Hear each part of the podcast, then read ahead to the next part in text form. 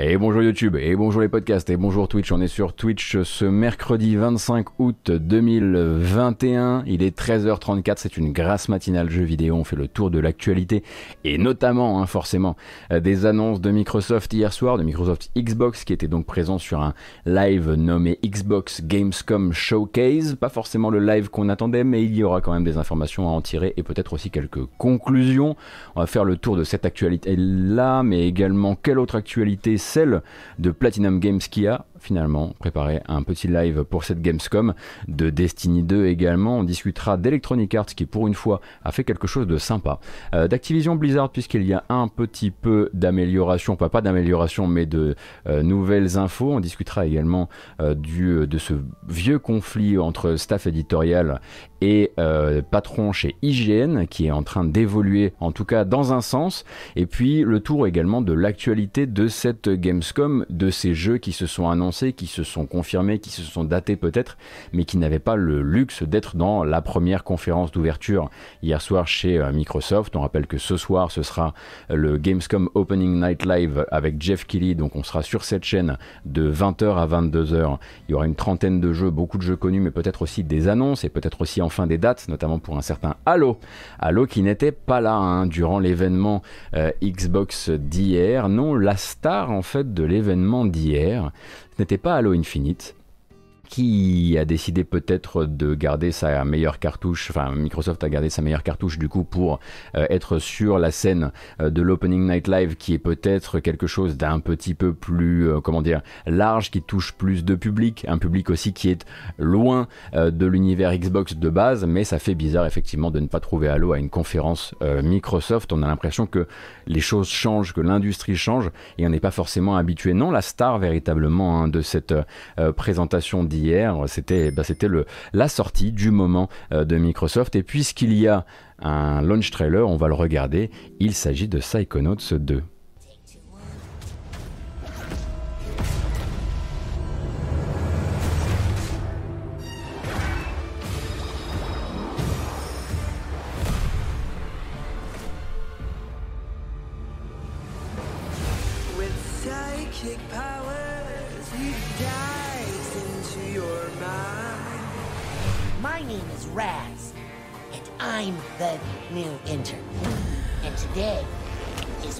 First day on the job. Get ready, Rasputin. Bad feelings will stop what he finds. Did you forget everything I taught you about levitation, Rasputin? I'm not supposed to check out equipment to interns. You did what? Can't we just. No. Quit picking on the new kid. We were all new once, in case you forgot. I've got eyes on the target. And I've got eyes on me. All I see is another unruly peasant. Oh boy.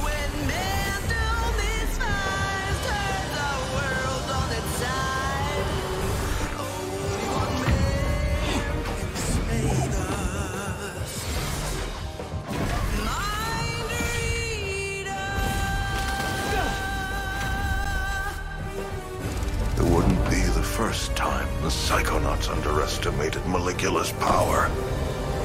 Fire! Leave it to me.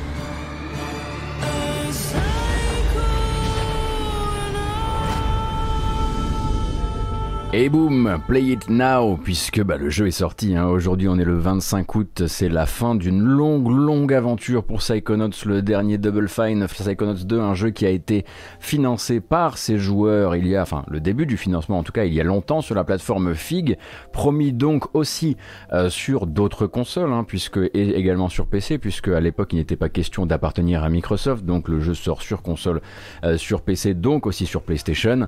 Euh, simplement, vous aurez une mise à jour euh, de nouvelle génération qui sera réservée aux nouveaux possesseurs de Double Fine, du coup à la Xbox Series S et X.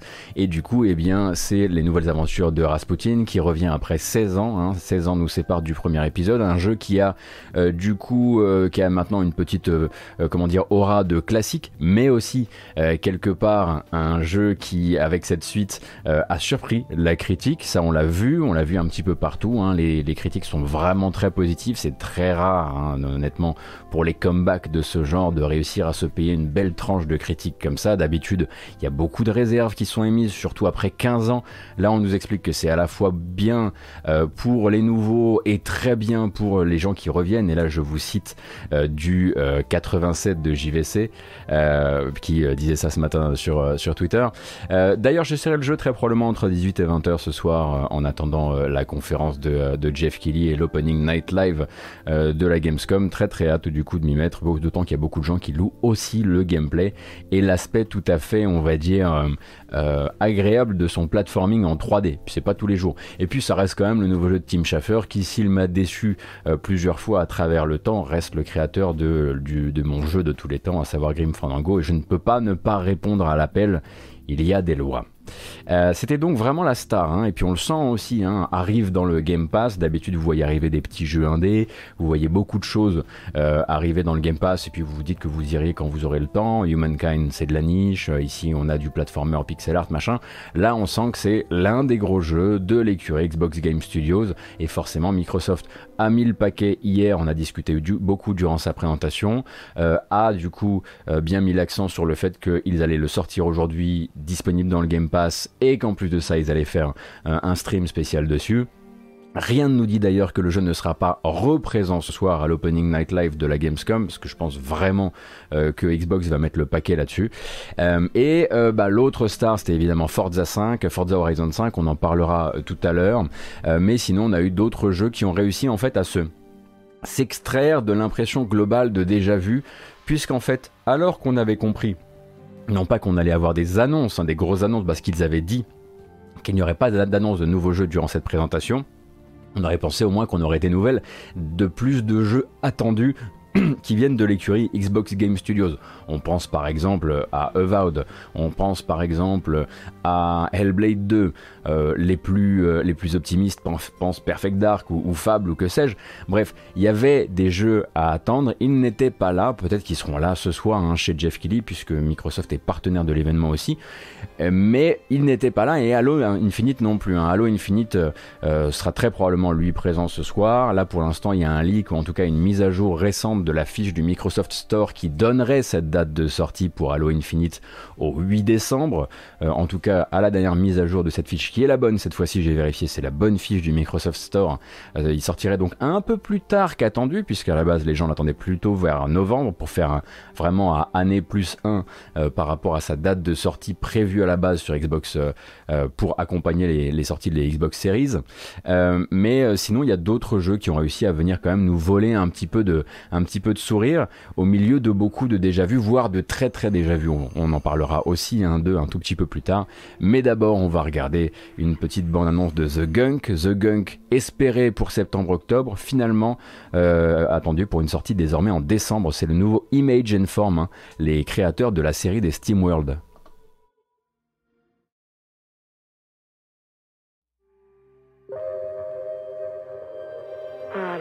weather. I'm pretty sure the ship's insurance won't cover alien storm damage. You have to be careful out there. The gunk's eating everything here.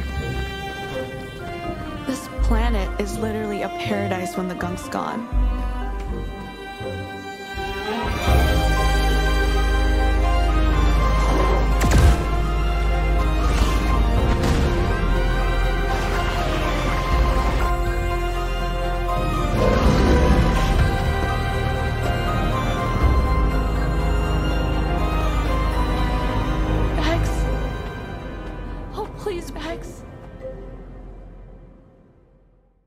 Donc voilà, hein, The Gunk, c'est le surnom donné justement à cette espèce de poids, à cette espèce de patte qui est un petit peu en train de recouvrir la planète et que vous serez chargé euh, de repousser, d'éliminer, mais de modeler aussi parfois pour, euh, euh, progresser dans le jeu. Donc jeu en 3D, euh, aventure, action en 3D, euh, signé Image and Form, je disais, qui sont donc les créateurs de la série des SteamWorld. Alors il, est attendu pour décembre désormais et il est attendu sur PC et Xbox. hein. Pour rappel, pour l'instant, il n'est pas annoncé sur autre console et sur console PlayStation.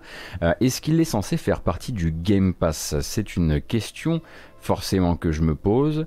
Je n'ai pas l'impression qu'ils aient annoncé quoi que ce soit à propos du Game Pass pour le moment autour de The Gunk, mais on aura l'occasion hein, de revoir. Et puis bah les annonces Game Pass, parfois ça arrive 7 jours avant la sortie, donc il reste du temps encore pour ce pour ce, euh, pour préciser tout ça, euh, l'un des autres jeux qui était présent, c'est un jeu dont on avait qu'on avait découvert pour l'instant quand euh, quand euh, alors si il est dans le Game Pass, pardon, je suis désolé, je suis désolé, je dis une bêtise. The Gunk est dans le Game Pass, je vois le logo juste ici, pardon.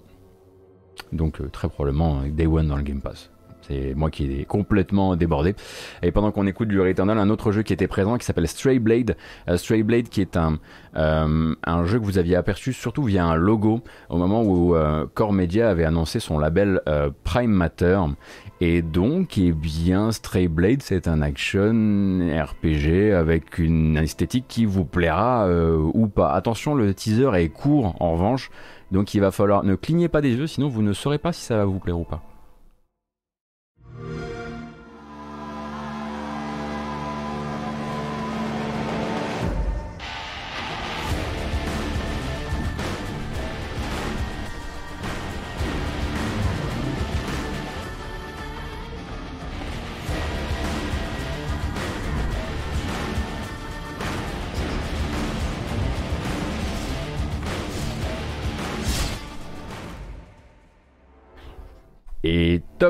Voilà donc pour Stray Blade qui est attendu euh, pour le courant 2022 sur PC, PS5 et Xbox Series.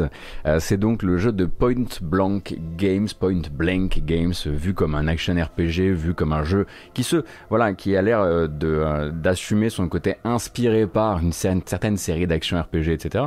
Même si là, j'ai pas l'impression qu'il y ait de gestion de l'endurance à la roulade qui risque de changer un petit peu les choses. Il y a un côté très générique, c'est vrai, mais en même temps, tout le catalogue de Prime Matter n'est pas de la toute première, euh, on va dire, qualité. Donc, on attendra évidemment d'en voir plus parce qu'il faut que vous sachiez déjà que là, vous avez vu 30 secondes, c'est un teaser, mais à côté de ça, hier, pendant la présentation, nous, on a vu beaucoup plus parce que le développeur parlait, parce que tous les développeurs avaient le temps de parler et du coup, on avait plus d'e- d'extraits. Et vous avez du coup euh, une, euh, une vidéo plus longue qui est disponible sur le net si vous êtes, si vous êtes un petit peu curieux de ce fameux Stray Blade. Un autre qui était venu mettre des pixels, mais aussi des soucis de bitrate dans cette présentation euh, Xbox. Du coup, maintenant, on n'aura que les pixels sans les soucis de bitrate avec la vidéo YouTube, en espérant que je vous envoie une bonne version moi de mon côté. Euh, il s'agit de Into the Pit, et dans ce cas-là, il faudra penser par exemple à Hexen. Je sais pas si vous avez connu, bon, on n'est pas tous, pas tous complètement genoux sur le chat, donc je me fais pas trop de soucis.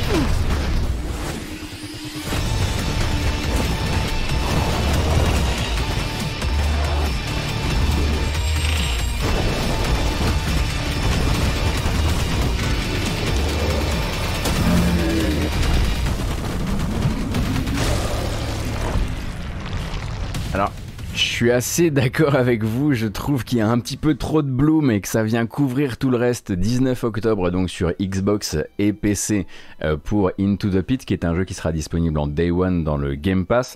Euh, tant que j'y suis, puisque la question a été posée sur le chat, euh, non, non, attention, quand je me demandais si The Gunk était dans le Game Pass, c'est bien parce que The Gunk n'est pas un jeu Microsoft, hein. c'est présenté comme un tiers, c'est un indépendant qui est partenaire avec Microsoft, mais oui, tous les jeux Microsoft sortent de base dans le Game Pass. C'est la règle, c'est la première règle, c'est le premier pilier du Game Pass, c'est ça.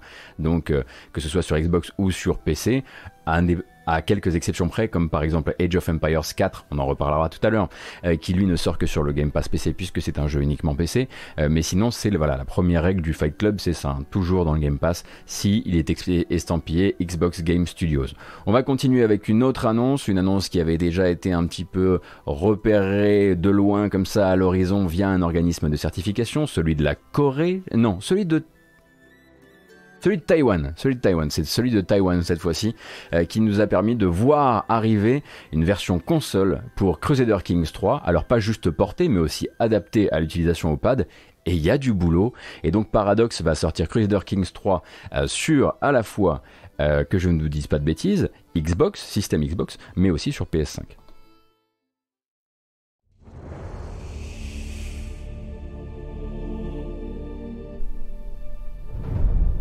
My son, we must never forget the crimes committed against us. Your father sought his glorious revenge and failed.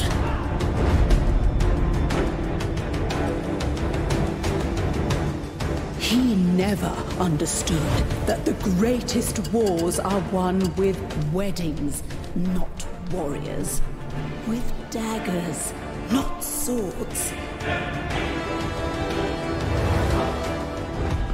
Donc durant la présentation, ils ont vraiment tenu à mettre l'accent sur le fait que tous les efforts avaient été faits pour vous proposer une adaptation à la manette euh, qui soit euh, la plus agréable possible. Ben, vous savez que c'est l'une des ambitions hein, de Paradox depuis un bout de temps maintenant, puisque c'est eux qui nous avaient aussi amené City Skylines sur console, de faire sortir ces jeux typiquement PC de l'univers PC avec les bonnes idées, avec les bons menus radio, etc. etc. Donc euh, il faudra attendre de voir euh, ce que ça donnera. C'est donc annoncé, comme vous pouvez le voir en bas, dans le Game Pass, puisque euh, Crusader Kings est déjà dans le Game Pass, euh, mais aussi donc sur Xbox Series XS ainsi que sur PS5. Ça donnait quoi City Skylines? Franchement, ça allait, mais il faut juste jamais, jamais, jamais, jamais l'acheter sur Switch. Jamais. Un jour, vous êtes, vous êtes dans une grande galère. Un jour où tout va mal. Euh, vous avez perdu vos clés. Euh, vous êtes déprimé. Il pleut. Et là, vous vous dites Go City Skylines sur Switch? Non. Non. Achetez n'importe quoi d'autre. c'est horrible, c'est horrible. C'est un des trucs les plus, euh, les plus, euh, les plus impossibles à faire tenir sur Switch que j'ai vu euh, essayer, et c'est une catastrophe.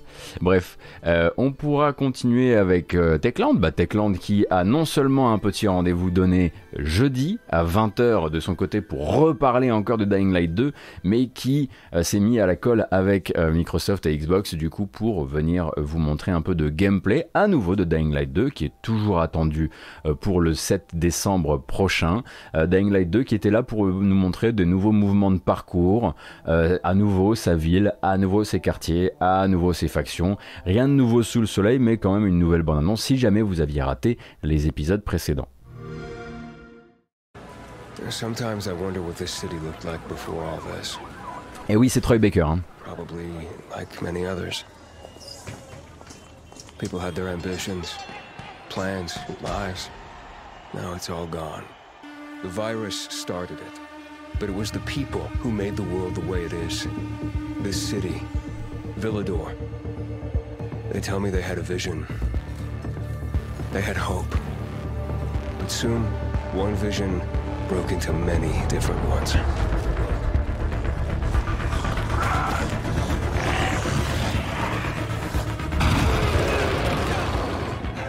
Instead of fighting together, Et donc en parallèle de sa présentation, hein, euh, Dying Light 2 était également chez Nvidia hier ou avant-hier pour faire un petit peu le point sur le fait qu'il veut être un des jeux à proposer du très beau ray tracing sur cette fin d'année. Donc attendez-vous à ce que tout ce que vous voyez ici ce soit effectivement la version falling. Techniquement, le jeu n'est pas tout à fait neuf, hein, on le voit assez régulièrement dans le monde ouvert, mais avec quelques artifices d'éclairage, ça peut faire le taf. At least, not yet. I need the secrets the city holds. Oh, Fuck.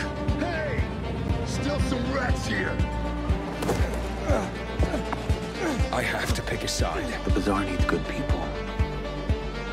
You're doing great so far. I have to make a difference. Let's check and see. Bon après on peut commencer doucement à se demander s'ils arriveront à faire deux trailers qui ne se ressemblent pas horriblement. Alors parce qu'à peu de choses près c'est toujours le même montage, toujours le même regarder d'abord de l'action, de l'action, de l'action, ensuite regarder des persos, des persos, des persos. Mais là cependant on a vu déjà un grappin à balancier ainsi qu'un paravoile. Alors pas un paravoile à la, à la Breath of the Wild mais quand même un truc qui va vous permettre de ralentir vos chutes. Donc s'il y a moyen d'enchaîner paravoile plus grappin à balancier plus euh, saut euh, euh, deux pieds décollés, rebond sur un ennemi pour continuer le combat. Si toutes les choses qu'on a vues dans cette bande-annonce peuvent effectivement être combinées dans, euh, une même scène d'action, il y a moyen que ce soit par-ci, par-là, quand même euh, extrêmement stylé. Au moins aussi stylé que ce héros euh, qui... Ah, je crois qu'il a lâché sa capuche d'ailleurs. Ah non, tiens. J'avais l'impression qu'ils avaient, qu'ils avaient laissé tomber la capuche, rapport au fait qu'on était en 2021. Euh, mais j'ai l'impression qu'ils y tiennent finalement. Euh, donc ça c'était pour Dying Light euh, 2, qui sera toujours un jeu de cette toute fin d'année, euh, 7 décembre en l'occurrence. 7 décembre, donc la veille de l'éventuelle euh, date de sortie d'Halo Infinite, si celle qui a été mise à jour euh, sur, euh, sur le PS, sur le, Microsoft Store euh, récemment est bonne, à savoir le 8 pour rappel, hein, si vous n'étiez pas là il y a quelques minutes. Et ensuite, eh bien, c'était le moment pour Humble Games de venir et de dire en gros, écoutez, on s'est posé dans une pièce avec euh, Microsoft, avec Xbox, et on leur a lâché tout notre catalogue pour le Game Pass en Day One. Donc tous les jeux indépendants qu'on a sortis ou qui vont sortir dans les temps euh, à venir, surtout sur cette fin d'année et sur euh, voilà sur cette fin d'année 2021, bah, ils seront tous en Day One dans le Game Pass et ça reste en fait un des moments, un des temps forts vraiment de cette conférence parce que là-dedans il y a quand même des trucs qui sont assez prometteur. Je vous montre d'abord la bande-annonce de tout le catalogue Humble Games pour cette fin d'année, et puis ensuite on reviendra sur un ou deux titres choisis. Euh, alors pas avec l'œil de l'expert parce que j'en sais rien, que pour la plupart je les ai pas essayés, mais ceux dans lesquels je crois, je crois pouvoir croire ou un truc dans le genre.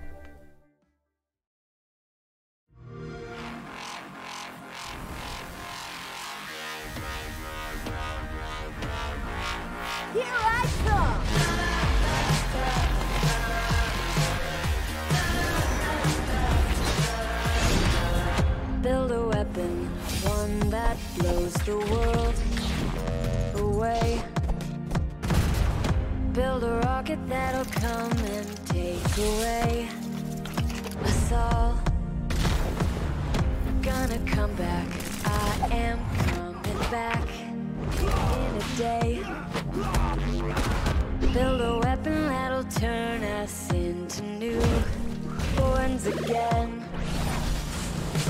Build a weapon, one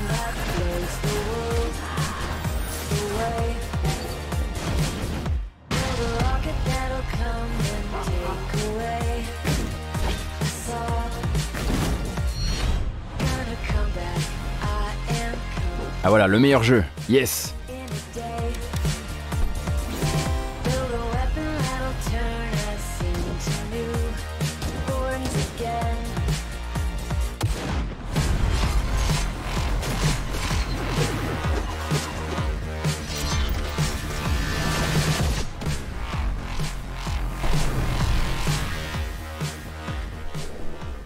et le fameux Chinatown Detective Agency. Ainsi, ben voilà, hein, vous avez vu passer Dodgeball Academia aussi, qui lui est déjà sorti sur le Game Pass il y a une ou deux semaines. Moi aussi, j'attends très très fort Midnight Fight Express, un jeu qui se montre à coups de gif depuis très longtemps maintenant, un vrai jeu de, bah, de bagarre de rue euh, en l'occurrence. Et j'en ai sélectionné un ou deux autres pour vous montrer les dernières bandes annonces qu'ils ont montré, quelque chose d'un tout petit peu moins euh, survolté et moins coupé dans tous les sens. Parce que forcément, hein, quand on voit un jeu comme Archvale par exemple ou comme Bushiden euh, se montrer, notamment Bushiden, on y reviendra parce que rien que parce que c'est le jeu qui sera testé par Von Yaourt sur, Gamecult, c'est déjà écrit, garanti sur facture, mais on va déjà au moins pouvoir regarder la bande-annonce de Archvale, euh, Archvale pardon, euh, qui est un jeu d'action, vous avez vu en vue du dessus avec un look pixel art assez, on va dire minimaliste, mais si vous aimez les rideaux de boulettes en revanche et que vous trouvez que ça manque dans le Game Pass, bah c'est assez cool parce que ça arrive quoi.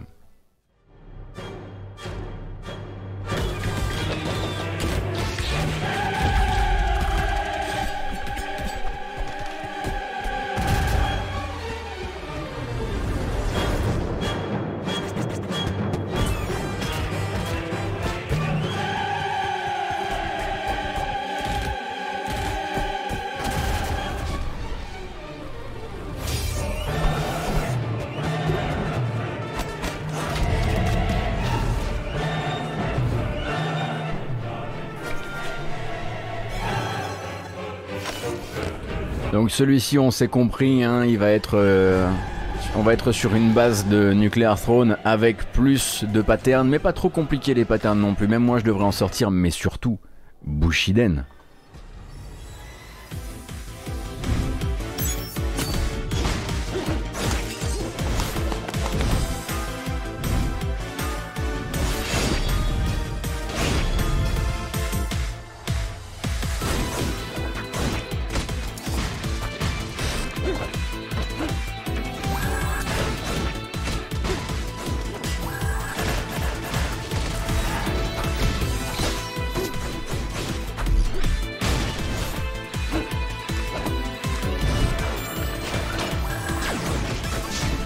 C'est la dernière bande-annonce, c'est la bande-annonce qu'on avait vue durant la Gamescom 2020, qui est un des derniers temps forts hein, de la communication de euh, Bushiden, qui non non n'est pas du tout créé hein, par euh, les développeurs de The Messenger.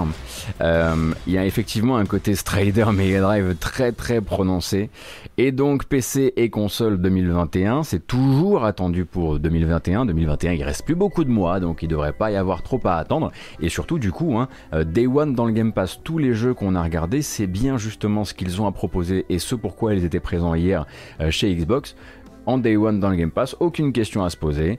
Euh, un peu comme c'était le cas pour Cyber Shadow où on disait est-ce que c'est mon type de jeu rétro, est-ce que c'est pas mon type de jeu rétro? Ben hop, Game Pass et euh, on n'en parle plus. Je sais que je donne l'impression de toucher mon chèque du Game Pass. Eh bien toujours pas, figurez-vous.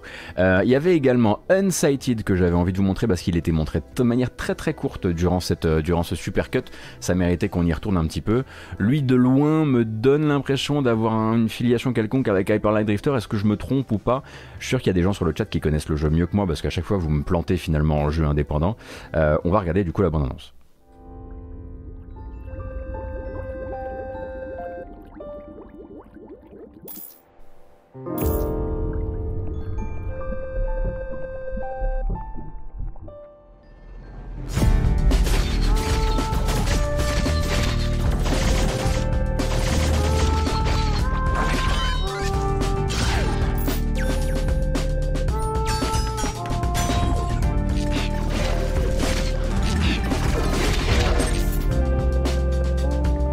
Moi, la map, elle me fait très très envie euh, quand même. J'ai raté la démo malheureusement. Il y avait une démo de Unsighted qui était disponible durant le 3. Euh, Mais elle n'est plus disponible désormais. Ça me rend tout, tout triste. Bon, il y a un petit peu plus de dialogue et un peu plus de PNJ hein, que dans euh, que dans Hyper Light Drifter. Est-ce qu'elle est dispo sur Humble Alors je suis retourné voir et normalement elle n'est plus dispo sur l'URL en question. À revérifier.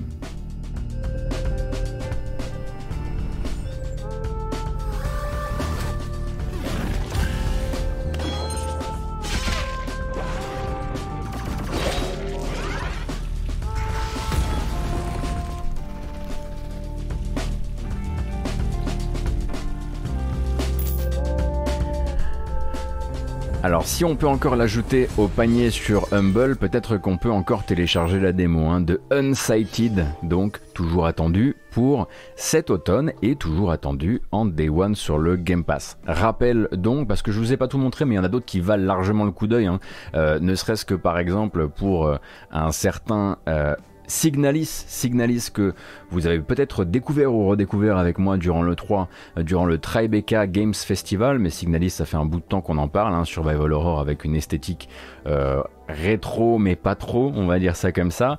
Euh, Il y a Chinatown Detective Agency que moi j'attends depuis très longtemps, qui est donc un point and click cyberpunk euh, qui se réclame lui-même d'une inspiration Carmen Sandiego, donc je si vous, comme moi, vous avez connu, euh, oui, si vous avez joué à Carmen Sandiego, quoi.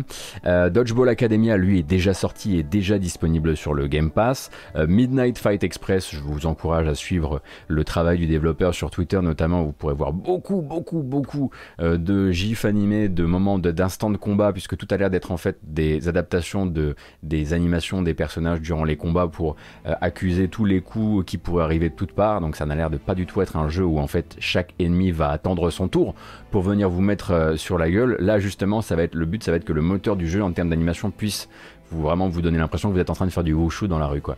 Euh, donc très très chaud aussi de celui-ci. Et bah on était aussi hein, euh, euh, sur d'autres propositions avec Next Space Rebels, qui est une sorte de Kerbal Space Program, mais avec des fusées artisanales dans une espèce de- de- de- d'enveloppe du jeu où vous devez devenir célèbre sur Internet, sur YouTube, en faisant les fusées qui font le plus de vues. J'ai l'impression que c'est ça l'em- l'emballage du jeu, mais bon, il n'en reste pas moins que ça. Voilà, c'est un- une sorte de Kerbal Light euh, qui sera lui aussi disponible sur le Game Pass. Tous ces jeux-là normalement doivent sortir d'ici la fin de l'année. Moi déjà je vois ça, et si tout ça ça sort d'ici la fin de l'année, on n'a plus de vie. Donc s'ils veulent en repousser un ou deux, c'est pas grave. hein.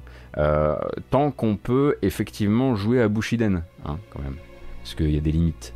Euh, et donc, effectivement, euh, pas de vidéo de gameplay un peu plus riche concernant Midnight. Bah, le problème, Nathan, ça te va je l'ai- J'ai pas voulu la mettre parce que les dernières vidéos à date, qui sont des vidéos, enfin autres que les gifs animés qui sont sur, euh, le compte Twitter, euh, sont des vidéos qui ont un certain temps et euh, qui accusent aussi un peu le coup de euh, voilà le côté un peu euh, early de tout ça. Donc je voulais pas la mettre là parce que je voulais pas voilà je trouvais que ça, ça pouvait ne pas refléter exactement ce qu'était ce qu'était le jeu. Je Monsieur l'argent qui dit je confirme que Unsighted est encore dispo au téléchargement sur Humble pour ceux qui veulent essayer. Donc il y a la démo de Unsighted dont on regardait la présentation tout à l'heure. Donc on continue avec qui était l'autre star. Alors là ça pouvait difficilement être plus une star que ça, euh, ce, cher, euh, ce cher Forza Horizon 5, puisqu'au moment où on s'est dit tiens, il reste une demi-heure, euh, bah là les devs ont fait bah on est là avec Forza Horizon 5 qui sort à la fin de l'année et c'est tout. C'est nous qui allons occuper la demi-heure. Alors demi-heure oui et non. Parce qu'en fait Microsoft avait annoncé euh, 90 minutes de conférence, ils n'en auront finalement fait que 80. Qu'est-ce qu'il y avait dans les 10 qui ont été coupés? C'est ce qui intéresse Reddit désormais. Euh, moi je mise sur Bloodborne 3. Euh, Forza Horizon 5 donc est venu présenter le trailer qui présente la jaquette me demandez pas, moi je suis dépassé. Mais aussi euh, le trailer qui présente, enfin non pas un trailer, mais la fameuse première course. Vous savez que dans un Forza Horizon 5, on commence toujours avec une première run avec euh, différentes voitures qui va poser l'ambiance du jeu. Donc là, l'open world c'est au Mexique. Et du coup, ils ont présenté cette vidéo qui nous montre un petit peu cette euh, mise en bouche.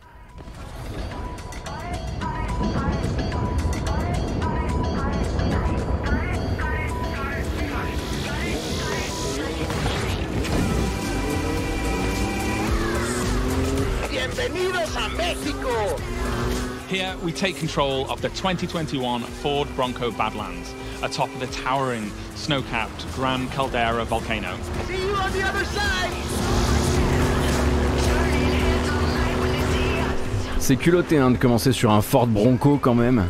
Mais bon, ils peuvent tous se permettre, puisque pour rappel, comme à chaque fois un petit peu avec euh, les mondes ouverts de Playground, le but sera aussi de vous proposer un monde ouvert qui puisse montrer tous les types de météo. hein. Donc il y a le Mexique effectivement des hauteurs et de la neige, et puis bah, les parties beaucoup plus désertiques que vous imaginez, ainsi que le littoral, ainsi que les petits villages, euh, tout ça, tout ça. Et eh bien le jeu, hein, pour rappel, fera évidemment partie du Game Pass et sera disponible à la fois sur console de nouvelle et d'ancienne génération et sur PC bien évidemment.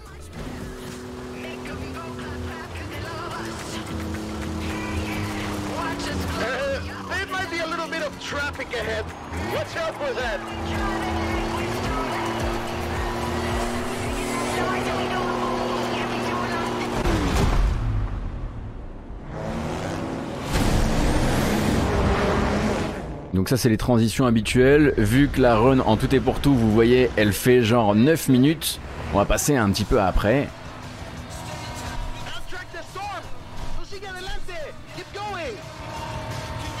Et puis un peu plus loin, qu'est-ce que ce sera? Bien sûr. Et ensuite, on va où?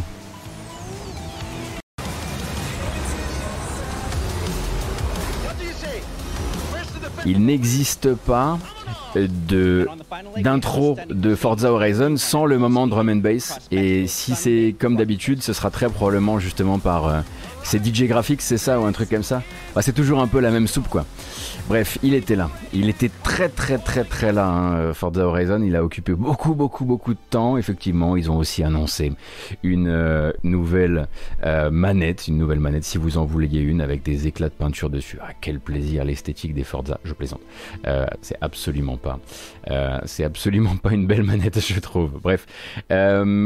Est-ce que les 10 minutes qui restaient, c'était fable? Alors, peut-être un point rapidement, si vous aviez raté les épisodes précédents. Qu'est-ce qui ne devait de toute façon pas être là? Très probablement fable, puisqu'on sait de source assez sûre que le projet n'est pas aussi avancé que ce que vous aimeriez, euh, que globalement il cherche encore ses auteurs et que s'il nous avait montré quelque chose, ça, nous aurait montré quelque chose d'assez précoce dans son développement. Ce n'est très probablement pas non plus euh, un certain Perfect Dark, quoique Perfect Dark est quand même Perfect Dark pardon est potentiellement au travail chez Initiative depuis un certain temps et pourrait faire une apparition un peu surprise à un moment ou à un autre, euh, notamment durant le durant chez Jeff Kelly ne serait-ce que pour, voir Joanna Dark. Euh, peut-être que ça aurait pu être Indiana Jones, hmm, pas sûr. Le Indiana Jones hein, de, euh, de Xbox et Bethesda n'a pas l'air plus avancé que ça. Euh, globalement, il faut bien se dire qu'il y a beaucoup, beaucoup de communications qui ont été menées sur des projets qui étaient encore à l'état d'idée ou à l'état de pré-production quand ils ont été, quand un logo a été montré peut-être effectivement que vous auriez pu espérer un tout petit peu plus de nouvelles de Hellblade 2, mais on sait que Hellblade 2 est très en retard. Il a pris du retard à cause notamment euh, de soucis de, euh, de soucis de motion capture et de performance capture liés à l'année Covid qu'on vient de traverser. Donc Hellblade 2 a pris du retard, donc il vous aurait probablement montré des fourrures ou des fougères ou des trucs que vous n'auriez pas forcément eu envie de voir. Quant à Everwild de Rare, selon les dernières rumeurs, il serait entièrement reparti euh, sur l'atelier puisque n'ayant pas trop pendant que nous on voulait qu'ils nous montrent du gameplay, ben eux n'arrivaient manifestement pas à trouver leur gameplay.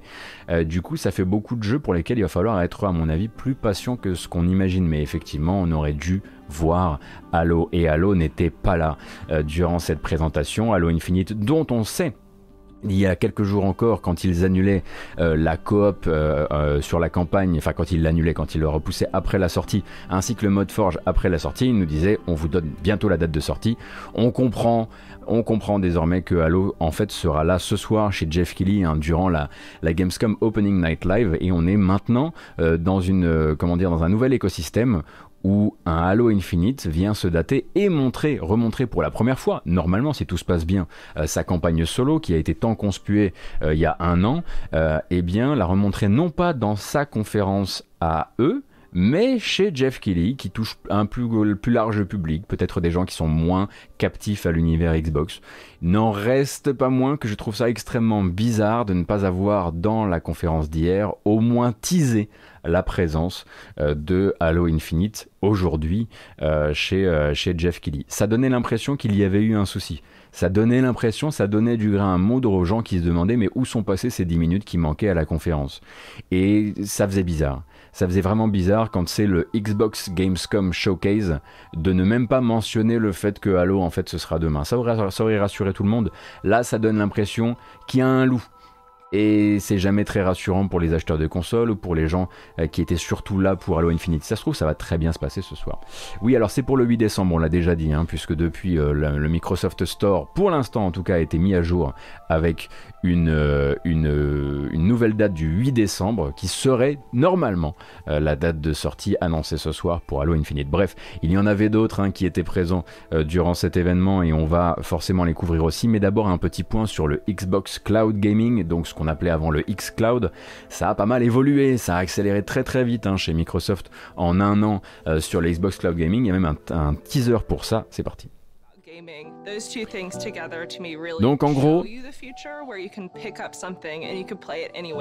qu'est-ce qui se passe au niveau du cloud gaming de Microsoft? On vous annonce ce qu'on savait déjà, mais le grand public n'était peut-être pas encore au courant. Euh, les Xbox d'ancienne génération, vos Xbox One, vos Xbox One X, peuvent et deviendront très bientôt elles aussi des boîtes à xCloud, hein, euh, à la manière d'un PC, à la manière d'un dispositif mobile. Une Xbox One ou une Xbox One X pourra lui aussi, pourra elle aussi pardon, euh, afficher un flux vidéo et vous permettre de jouer sur xCloud en 1080 60 fps. Une manière de contrer l'obsolescence programmée ou non euh, de ce genre de matériel et de la garder dans une autre pièce ou de l'emmener en vacances si vous en avez envie, si vous partez en vacances dans des endroits extrêmement bien fibrés. Euh, alors quid de la 360 Je ne pense pas qu'ils soient allés jusque-là dans leur compatibilité cependant. Euh, mais donc ça c'est une annonce qui a été faite et puis l'autre annonce c'est d'aller chercher aussi, alors c'était pas vraiment une annonce parce que Microsoft ça fait longtemps que Spencer parle de ça, justement parle de son envie de faire des anciennes consoles des boîtes à cloud, mais en plus de ça, eh bien ils ont un petit peu développé leur discours autour de ce fameux click and play, la possibilité en fait euh, pour des joueurs qui ne possèdent pas un jeu de rejoindre très rapidement en crossplay en appuyant en ayant simplement un abonnement Xbox Game Pass Ultimate ou même sous, le, sous la forme de démo, de rejoindre des amis qui sont déjà dans l'écosystème Xbox dans leur partie. Un peu ce que promettait Stadia si vous voulez. Mais ils ont l'air de vouloir utiliser ça pour que euh, demain, après-demain, de nouvelles personnes découvrent euh, l'univers Xbox et l'univers Xbox Game Pass en arrivant quasiment de nulle part. Donc peut-être qu'à terme on verra apparaître des boutons euh, qui diront euh, eh bien euh, essayez tel jeu avec mes amis même si on n'est pas abonné euh, au Xbox Game Pass Ultimate, une sorte de période gratuite qui permettrait bah, du coup d'aller séduire encore plus Donc ça avance très fort hein, parce que pour rappel, en un an là, xCloud s'est passé de quelque chose de très vaporeux, même si en, re- en recherche et développement depuis très longtemps chez Microsoft, à quelque chose de très concret où on sait maintenant que le matériel qui exécute les jeux côté serveur, ce ne sont plus des Xbox One X, mais plutôt des dispositifs qui ont l'air d'être des hybrides euh, quasiment équivalents à Xbox Series X entre Xbox Series S et Xbox Series X. Euh, ils ont également amené le- la possibilité de jouer à tout ça sur téléphone, euh, la possibilité de jouer à tout ça sur un browser de PC, et maintenant les anciennes Xbox euh, qui vont commencer euh, à devenir des boîtes à cloud aussi. Donc ça avance, ça vraiment c'est une très très forte accélération pour le programme xCloud. On va arrêter de l'appeler xCloud parce que c'est plus son nom désormais, Euh, c'est Xbox Cloud Gaming. Bref, on continue avec d'autres jeux. Alors ça c'était, on va dire, les jeux qui s'étaient invités sans forcément euh, qu'on ait envie qu'ils prennent trop de temps dans la conférence. Mais c'était trop tard, on ne savait pas qu'on était à ce point en train d'avancer vers l'inéluctable. Beaucoup, beaucoup, beaucoup de jeux déjà très très très sortis étaient présents et grignotaient du temps d'antenne hier. Tant pis. Euh, ça a commencé avec Microsoft Flight Simulator le plus jeune, hein, de très très loin. Flight Simulator qui est donc venu nous vous présenter sa World Update 6, la World Update qui est donc toute dédiée euh, à l'Allemagne, à l'Autriche et à la Suisse. C'est toujours de très beaux trailers, alors on en profite.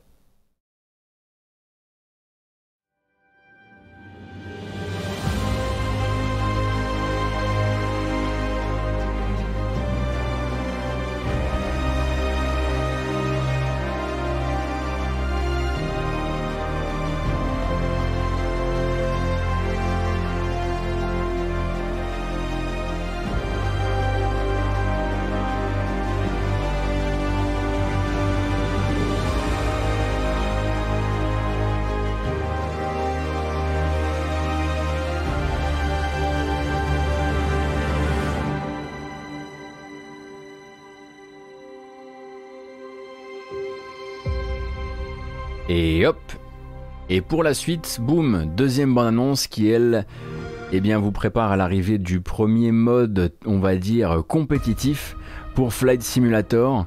Euh, Flight Simulator qui va accueillir en fait le Rhino Air Race, qui est donc, euh, eh bien, une compétition de voltige.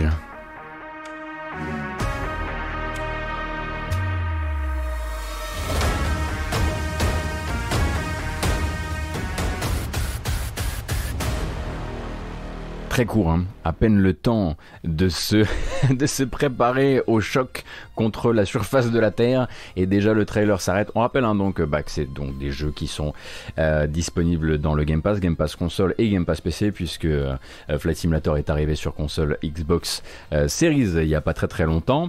Euh, donc eux étaient là bah, pour faire leur actualité, c'est normal. Alors on rappelle donc que pour le World Update, c'est toujours gratuit. Euh, les, les, trucs développés par Asobo pour les World Update, Update sont gratuits. Ensuite, on imagine évidemment que la Renault Air Race sera peut-être quelque chose d'un petit peu moins gratuit. Et effectivement, des vieux avions aussi. Ils ont décidé que maintenant, euh, ils allaient implémenter en plus des aéroports et des, euh, des euh, monuments euh, dans les différents World Update des avions emblématiques de l'histoire de chaque pays. Voilà. Donc il y a de quoi faire du côté de, Flight Simulator, il n'y a pas de souci. Il y en a un qu'on n'imaginait pas du tout arriver là. On se dit, bon, ben, bien sûr qu'on se dit, attends, qui sont les Xbox Game Studios désormais? Ah bah tiens, il y a Undead Labs, ils vont bien nous parler de State of Decay 3. Ils sont venus nous parler de State of Decay 2 et d'une extension, une extension qui arrive le 1er septembre, c'est dans quelques jours à peine. Elle s'appelle Homecoming, tout simplement parce qu'elle va vous proposer une version remasterisée, remise au goût du jour, re-remplie de la carte du premier State of Decay.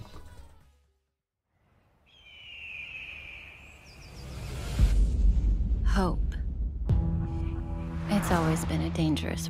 Trumbull Valley. But now, it's hope that brings us back together. It reunites old friends. It builds new bonds. And in the face of a growing threat, hope. Donc qu'est-ce que ça veut dire vraiment Homecoming? Ça veut dire que donc la carte qui de comment s'appelle? Trumbull Valley? C'était la première carte du premier, euh, eh bien elle va arriver dans le jeu de manière remasterisée, c'est-à-dire avec les histoires d'époque, mais aussi avec de nouvelles intrigues, de nouveaux personnages, de nouvelles bases à aménager de nouvelles armes, yada yada yada, vous connaissez l'histoire habituelle, et donc le 1er septembre pour cette remasterisation.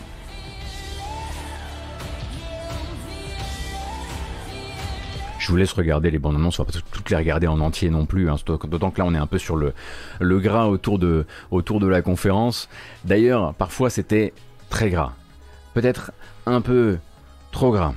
On s'imaginait pas forcément, on est content, de, on est content de revoir Sea of Thieves, on est toujours content de revoir Sea of Thieves. Mais bon, il y a des fois un peu moins quand même. Là, en l'occurrence, il s'agit d'un featuring entre marques euh, qui va vous permettre, un crossover qui va vous permettre euh, de euh, débloquer de nouveaux éléments cosmétiques dans Sea of Thieves à partir d'aujourd'hui et ce jusqu'au 7 septembre. Voilà, c'est des éléments cosmétiques dédiés à Borderlands. Donc on espère que le Checo c'était bon parce que les skins ils sont, ils sont pas bons. Ils sont pas tip top.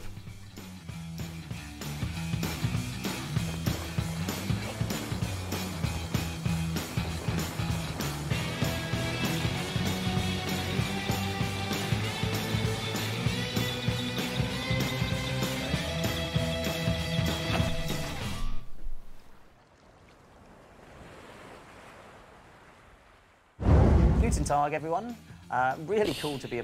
Donc voilà, hein, ils sont venus vous présenter un petit peu euh, ce bateau McDonald's, ainsi que euh, les figures de proue, ainsi que les roues, ainsi que les canons qui vous permettent de vous faire un bateau qu'ils appellent le bateau Mayhem.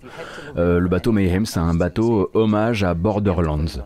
Alors, il y avait déjà eu des hommages hein, à, d'autres marques dans Sea of Thieves, par exemple Halo, mais Halo c'était captif à l'univers Xbox. est-ce que vous pouvez m'aider là-dessus? J'ai l'impression que c'est la première fois qu'il y a euh, du contenu euh, qui fait euh, hommage à une marque non Xbox dans Sea of Thieves. Arrêtez-moi si je me trompe, hein, il est très possible que ce soit pas la première fois. bref, ça reste toujours que du cosmétique. oui, alors Jack Sparrow, oui, non mais je veux dire une marque jeu vidéo. Hein. mais sinon, Jack Sparrow, effectivement, avec Disney. voilà, je mettais Pierre des Caraïbes de côté, quoi qu'il arrive. Vous pourrez y jouer donc à partir d'aujourd'hui et ce jusqu'à jusqu'au 7 pour débloquer tout ça, si c'est votre kiff. Non, j'avais mis justement euh, Pirates de côté. Euh, bon bah voilà, hein, ça c'était pour Borderlands. Et puis vous pourrez aussi vous intéresser, parce qu'on va gagner ce temps-là si vous le voulez bien, euh, vous intéresser à Wasteland 3 qui le 5 octobre prochain va recevoir une nouvelle bande-annonce, une nouvelle bande-annonce, une nouvelle extension qui s'appelle Cult of the Holy Detonation ça devrait vous rappeler quelque chose à certains. Euh, et donc euh, nouvelle, nouvelle euh, extension qui forcément est très tournée vers les combats tactiques, hein, puisque Wasteland 3 n'est pas juste un RPG, c'est un RPG tactique avec des combats obligatoires assez réguliers. Faut pas s'imaginer que vous avez que vous allez que louvoyer et convaincre hein, dans, dans Wasteland 3. et donc bah, c'est une bande-annonce avec plein d'explosions dedans, etc. Mais pourquoi regarder cette bande-annonce là alors qu'on pourrait regarder l'événement voilà, le grand moment évidemment d'hier, de très très très très loin? On s'est cultivé. At Warwick Castle in England, they've built a replica, one of the largest in the world. Originating in 7th century China, by the 13th century, trebuchets had evolved into devastatingly powerful weapons. Such a simple design, but so effective. It has several key features. Donc on était avec Shini Somara qui est venu ben, en qualité hein, d'ingénieur en mécanique nous parler euh, du fonctionnement du trébuchet. On n'a pas vu une seule image d'Age of Empires 4 et vous savez pourquoi? Parce que le jeu toujours attendu pour la fin du mois d'octobre, le 28 je crois, sera en fait ce soir chez Jeff Keighley et il n'était pas non plus chez Microsoft, il sera chez Keighley et pendant ce temps-là chez Microsoft on vous apprenait les bases du trébuchet, son fonctionnement. C'est cool hein mais c'était pas forcément pour ça qu'on était là. Euh, et c'est devenu, à mon avis, cependant quelque chose qui risque d'être légendaire. hein. Je pense qu'on se souviendra, on se souviendra longtemps de ce segment C'est pas sorcier avec un bel accent british en train de nous raconter eh ben, comment on abat une muraille ou en tout cas comment on abattait une muraille parce que bon, ça fait un bout de temps hein, qu'on n'utilise plus euh, euh, le trébuchet. Mais c'est bien de temps en temps, hein, vous voyez, de, hacker, on va dire, d'utiliser le rayonnement de sa marque, peut-être pour apprendre des choses aux gens, pour intéresser les gens à d'autres choses. J'ai trouvé ça finalement en termes de, de piratage du signal assez rigolo. En tout cas, c'était de loin le piratage de signal le plus rigolo de la conférence. For each projectile to follow the same trajectory, they all had to be the same weight and shape. To achieve this, masons used a gauge. Now I'm going to load this projectile into the sling. Oh, this one must weigh about 25 kilograms, but some projectiles can get up to 150 kilograms. Vous aimeriez savoir ce qui va se passer, n'est-ce pas? Je peux pas vous le dire. Je peux pas vous le dire. C'est une vidéo trop importante, il faut que vous lui donniez une vue. Donc euh, je ne le diffuserai pas ici. Je ne diffuserai pas la fin de la trajectoire de ce, de ce joli boulet en, de ce joli boulet en pierre. Allez filer une vue à cette très très belle vidéo. Il y a des gens qui ont essayé de vous cultiver un peu. Bref, c'était un peu le moment. Oh, ok. Et en plus, ça nous a montré que dans certains cas, il est tout à fait possible de dire, au fait, pour le jeu, rendez-vous demain à l'opening night live de la Gamescom. Du coup, ils auraient pu le faire aussi avec Halo, mais ils l'ont pas fait. On ne sait pas trop pourquoi en l'occurrence. Et c'est donc terminé hein, pour le résumé de cette drôle, drôle, drôle de conférence euh, Microsoft qui avait l'air d'être surtout là pour venir occuper le terrain, rappeler les valeurs de la marque, euh, euh, rappeler régulièrement, on va dire, l'aspect. il n'y a pas que les nouveaux jeux qui comptent, il y a aussi tous ceux qui sont dans le Game Pass et regarder comme, ils se, comme ils se mettent à jour. Voilà, voilà, globalement, euh, je pense que beaucoup de gens ont été déçus. Euh, je pense que ça ne veut pas dire que Microsoft ne sera pas là ce soir avec des annonces, notamment la date de Halo Infinite. Si là elle n'arrive pas, je je sais pas trop ce qui se passe, mais c'est qu'il y a vraiment un gros souci en l'occurrence, euh, puisqu'elle est censée être calée au 8 décembre, on le sait depuis quelques heures. Voilà pour cette conférence qui montre aussi que peut-être on, on regarde encore ce marketing jeu vidéo par la mauvaise lorgnette, ou en tout cas, c'est déjà quelque chose que Microsoft nous a, enseigné plusieurs fois. hein. Au début, on comprenait pas trop le plan du Game Pass, euh, euh, les exclusivités qui sont à la fois sur PC, on disait que ça allait être la fin de tout, etc. Et là, Microsoft est vraiment en train de nous dire, c'est pas parce que c'est écrit euh, Xbox Game Showcase dessus que toutes les grosses cartouches doivent être là. Ah bon. Mais en même temps, très très très grosse conférence E3 hein, pour Microsoft et on comprend aussi qu'il ait fallu temporiser parce qu'il y avait vraiment beaucoup beaucoup de choses qui ont été annoncées le même jour. C'est quand même un peu eux qu'on sauvait le 3. Euh, si on a envie de jouer à ce... euh, euh, comment dire euh, si on a envie de jouer à ce genre de jeu, évidemment. Euh, on va continuer avec Platinum Games. Platinum Games, j'ai pas de vidéo à vous montrer, euh, ni, ni quoi que ce soit. Simplement, euh, Platinum Games va venir euh, vous parler de ces jeux durant un stream. Un stream Platinum Games. Alors les jeux, mais pas forcément ceux que vous attendez en revanche, attention. hein. Euh, Platinum Games fera un stream euh, vendredi, euh, vendredi pour vous parler à la fois de World of Demons, mais aussi de Sol Cresta, donc la suite de leur, de leur série de shmup, mais aussi du nouveau DLC de Wonderful 101. Voilà. Après, rien n'empêche effectivement d'avoir des nouvelles d'autres jeux Platinum Games, mais à la base, c'est surtout pour parler de ces trois jeux-là. Alors World of Demons, vous avez déjà des impressions un peu partout. Euh, Cresta, il y a des vidéos de gameplay partout, je ne les ai pas remises parce qu'on en parle régulièrement dans la matinale. Faut venir dans la matinale, c'est pour ça. Euh, et du coup, Wonderful 101, je ne le présente plus. Euh, Babylon's Fall n'y est, Babylon Fail n'y est pas. Ben, en fait, le truc, c'est que Platinum Games, ils ne parlent que des trucs dont ils peuvent parler, qui sont un peu leur bébé.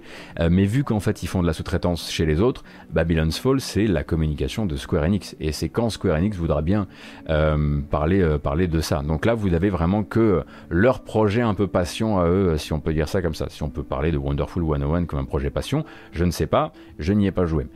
Donc, euh, ça c'est dit pour euh, Platinum Games. Très bien. Autre annonce, et cette fois-ci on était une heure avant le début de la conférence de Microsoft, un, donné- un rendez-vous donné par Bungie. Bungie avait beaucoup de choses à dire, puisque Bungie avait une extension quelque part dans la nature en préparation qui avait l'air de pas trop tenir les délais. En tout cas, hein, on le savait, elle avait été ralentie dans son développement par cette année Covid qui a été compliquée pour tous les studios de jeux vidéo comme elle a été compliquée pour tout le monde de manière générale.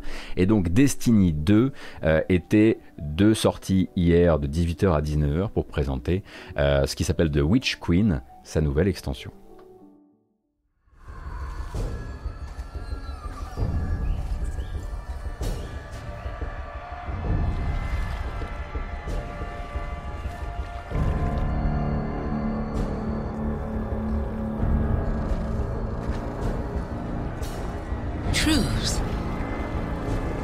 Funny thing. Does it live in the world? Or in the mind?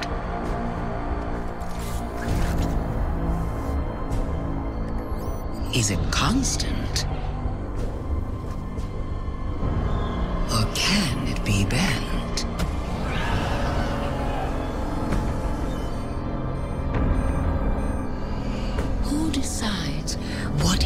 True? In this universe of light and dark, there is no greater power. Tell me, little lights. What is your truth now?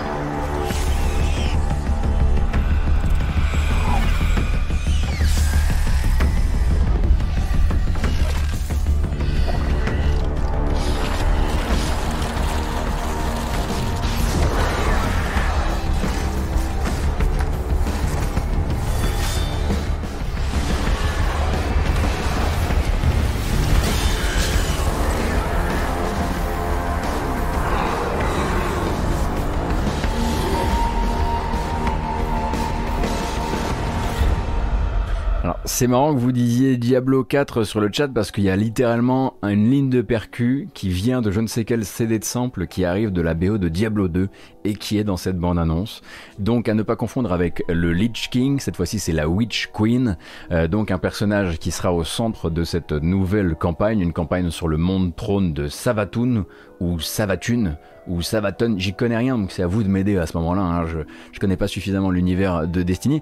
Euh, c'est pour vous dire, là par exemple, j'apprends par exemple que la reine sorcière a volé la lumière. Et moi je savais même pas que sur Destiny on était encore sur les concepts de lumière, etc. qui m'avaient lourdé à l'époque du, il y a longtemps maintenant. Euh, mais je vois quoi, au niveau du lore, il y a des choses qui ne euh, changent pas.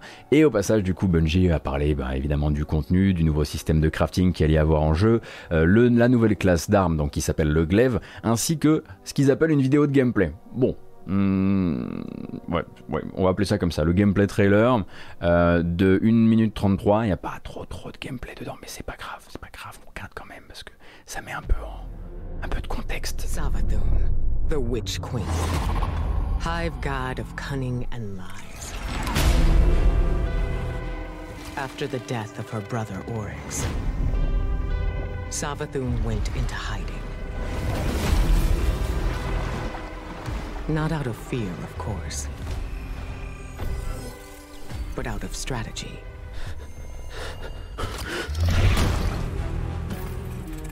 In her greatest trick yet, stealing our most sacred resource.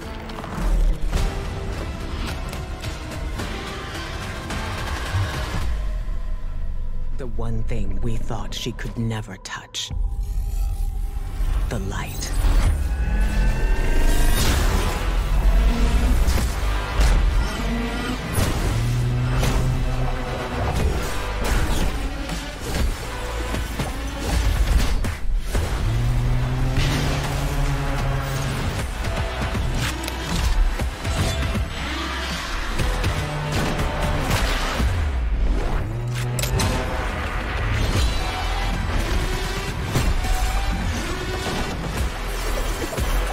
C'était le gameplay, vous l'avez vu Fallait pas cligner des yeux, hein. Voilà, hop, le glaive, le gameplay. Très bien. Sorti donc le 22 février 2022 pour cette nouvelle extension de Witch Queen pour Destiny 2. Fameux, le, fameux euh, gameplay trailer, pas mal du tout. Euh, alors, ne me, ne, me, ne me parlez pas de Destiny. Je ne suis pas la personne que vous croyez que je suis. J'ai jamais travaillé chez JVcom, c'est pas moi.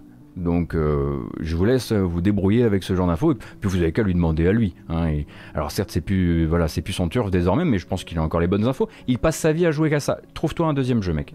Appelle-moi, on a plein de jeux dans la boutique. On va t'en trouver un autre.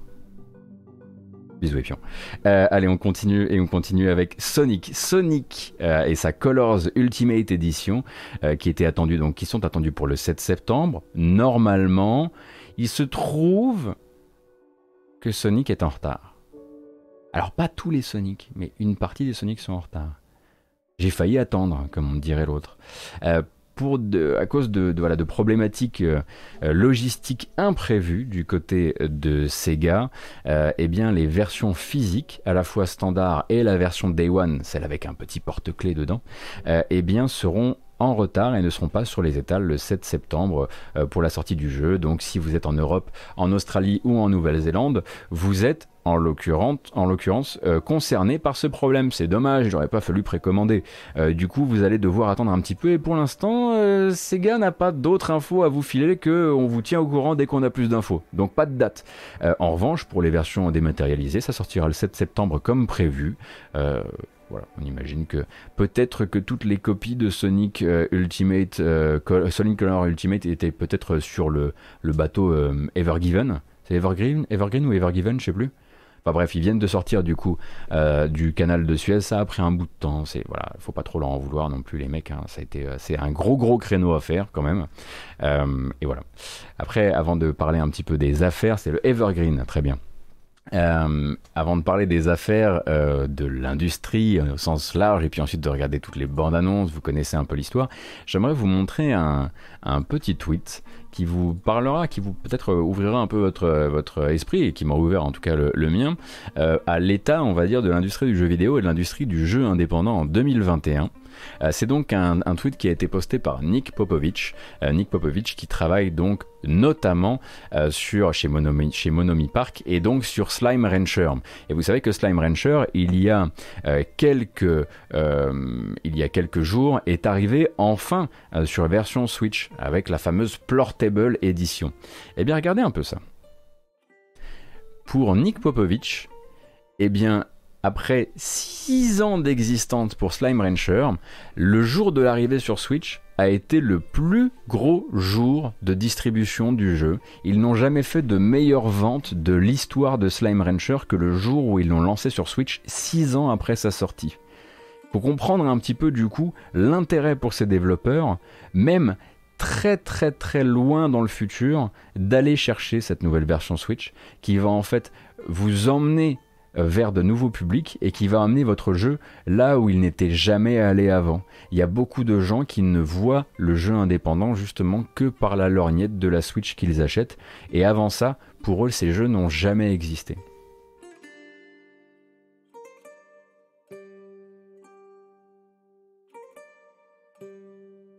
Ah, vous avez essayé de scroller. Oui, bah après je vous laisse vous renseigner hein, sur la Portable Edition et puis sur, euh, sur Slime Rancher si ça vous intéresse. Slime Rancher, qu'est-ce que c'est? C'est un espèce de jeu de fermier avec des blobs euh, en 3D, euh, qui pour le coup est un jeu qui s'est très bien vendu euh, chez les fans de jeux indépendants, qui s'est de manière générale plutôt bien fait connaître, mais il y a un tel autre public sur Switch qu'on se retrouve avec des constats comme ça 6 ans après.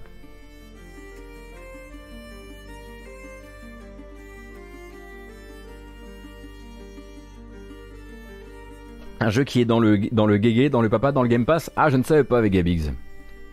Ça alors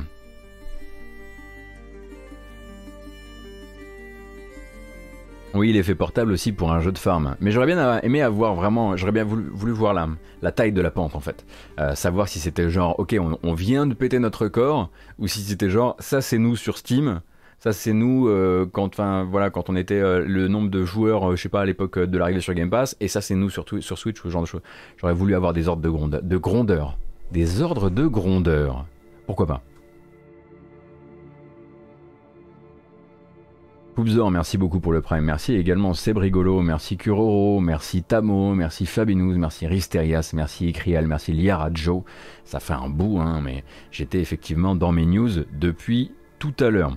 On repart dans l'actu, on repart dans l'actu avec Electronic Arts. Une info en deux temps. D'abord, comment c'était avant et qu'est-ce qui a changé?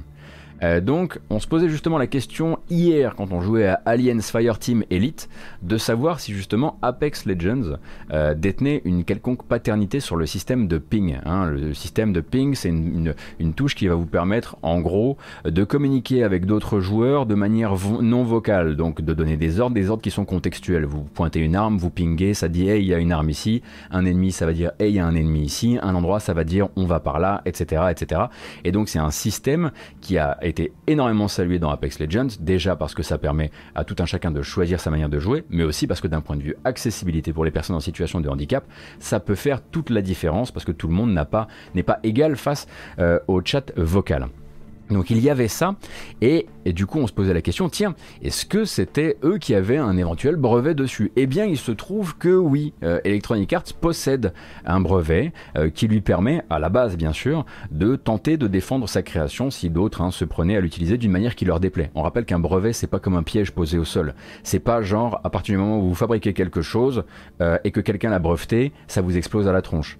Globalement c'est plutôt, ça réserve le droit à quelqu'un de venir vous chercher des noises quand vous avez créé quelque chose et d'intenter une action en justice qui peut tout à fait, vous pouvez tout à fait vous faire euh, euh, renvoyer, euh, renvoyer sur les roses avec votre, votre vos prétentions parce que ce n'est pas fait pour ça ou parce que vous abusez de votre brevet ou ce genre de choses. Bref, il est possédé également des brevets liés au daltonisme et aux affichages modifiés pour les joueurs malvoyants, ainsi qu'un autre en fait d'une création dite de technologie de son personnalisé qui en fait permet d'adapter la diffusion musicale et sonore d'un jeu pour répondre aux besoins de consommateurs justement en situation de handicap. Et en fait, à La première question, c'est à quel moment de son histoire, en fait, Electronic Arts s'est dit que c'était cool de déposer des brevets sur des fonctionnalités liées à l'accessibilité et que ça les ferait pas passer pour les méchants. Ça, vraiment, je ne sais pas, euh, mais c'est une question pour un autre jour. Parce que l'info du jour, c'est que l'entreprise a décidé non seulement, de, non seulement de lever les brevets en question, mais en plus d'inviter les développeurs à s'inspirer de leur travail dans ces domaines.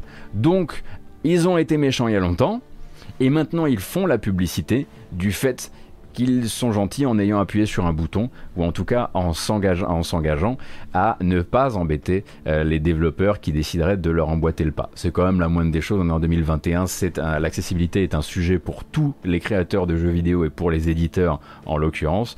Euh, et donc voilà, ils mettent même à disposition, et ça c'est quand même assez cool, sur le sur le GitHub d'Electronic Arts, je découvre qu'il y a un GitHub d'Electronic Arts. comme quoi tout est possible. Ils mettent à disposition euh, le code qui leur permet en fait d'adapter la luminosité, les contrastes et l'affichage des couleurs pour répondre aux besoins de certains joueurs. Donc euh, ça, j'avoue que c'est pas mal quand même. En revanche, du coup, le magazine The Verge, voyant qu'ils étaient, qu'ils mettaient en, qui mettaient en open source une partie de, code lié à l'accessibilité, ils sont allés les voir et leur ont dit mais du coup vous allez quoi Vous allez faire des workshops, euh, vous allez faire des ateliers avec les développeurs, vous allez, vous allez leur apprendre à faire les choses comme vous les avez faites. Et là, euh, Electronic Arts ça fait comme ça. Ils ont fait genre non. Absolument pas. Le but c'est pas d'y mettre de l'argent, hein. le but c'est pas que ça coûte, le but c'est simplement de lever le brevet en question et dire si vous voulez maintenant vous, en inspirer, vous êtes bien capable de le faire, on vous embêtera pas avec le ping, on vous embêtera pas avec les affichages liés au daltonisme, on vous embêtera pas non plus avec le son, euh, le son euh, dire euh, adaptatif selon les, besoins de, certains types de joueurs. Effectivement le but c'est de communiquer et de dire voilà d'appuyer simplement sur un bouton et de dire regardez, je suis un peu plus sympathique. C'est pas mal. On peut pas dire que c'est pas un, bon geste. On peut juste se demander aussi à quel moment ils se sont dit que euh, déposer des brevets sur ce genre de choses était une idée À quel moment peut-être de l'histoire du jeu vidéo c'était euh, une idée Bref, quoi qu'il arrive, c'est une bonne nouvelle pour les développeurs, notamment parce que vous pouvez, voilà, on va pas juste tout mettre dans le cynisme, vous pouvez dès à présent vous pointer sur le GitHub de, de IM et récupérer de quoi adapter votre jeu euh, à certains types, à certains besoins en termes d'affichage, de luminosité, de contraste, et ça c'est déjà cool en soi. Et puis bah voilà, vous ne vous ferez pas emmerder si vous décidez de mettre un ping dans votre jeu, un ping contextuel, hein, puisque le but euh, c'est euh, c'est en l'occurrence de euh, en l'occurrence de, le ping de base, c'est pas eux qui l'ont créé, mais contextuel en revanche c'est vraiment eux qui l'ont amélioré dans cette dans cette optique. Le ping c'est surtout pour les joueurs console, pas les handicapés. Alors Raptor, c'est pas méchant de faire le lien, hein, c'est vraiment les communautés en l'occurrence de gens qui travaillent dans l'accessibilité du jeu vidéo, qui ont porté vraiment euh, cette fonctionnalité comme l'une des révolutions de l'accessibilité euh, pour le FPS, que ce soit, que ce soit euh, sur PC ou sur console, et qui ont fait la publicité eux-mêmes de à quel point, même si c'était peut-être pas dans l'idée de base de Respawn et d'Electronic Arts, c'était de leur côté une vraie petite révolution. Donc non, c'est pas méchant de faire de lien, le lien à partir du moment où c'est salué par les personnes qui sont dans ces situations.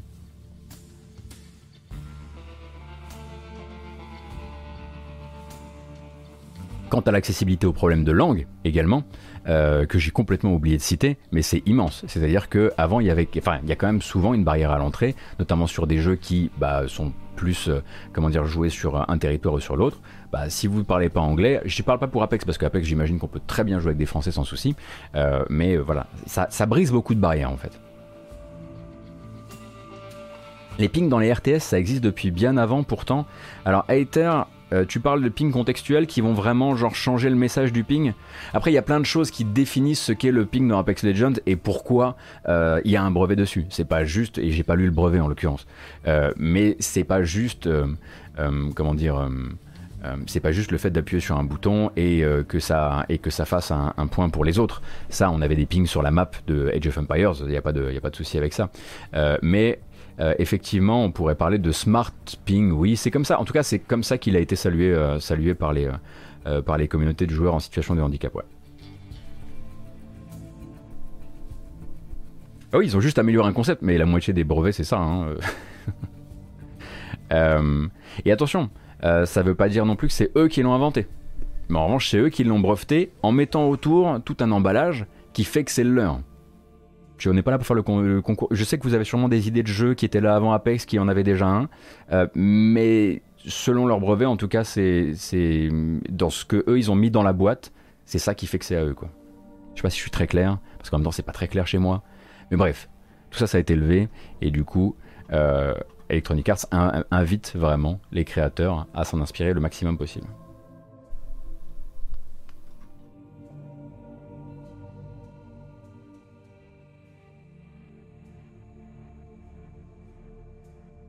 Euh, la DFEH, vous savez un petit peu ce que c'est, c'est le Department of Fair Employment et Housing, hein, c'est l'organisme fédéral californien qui est sur les côtes actuellement de Riot, mais aussi d'Activision Blizzard, et ces dernières semaines particulièrement sur celle d'Activision Blizzard. Et bien pendant que Activision Blizzard va fonce tout droit là sur euh, la euh, cérémonie de ce soir, parce qu'ils ils ont envie de vous faire manger un maximum de Call of Duty Vanguard, eh bien l'État de Californie euh, augmente la pression. On augmente la pression d'un cran là sur Active Blizzard.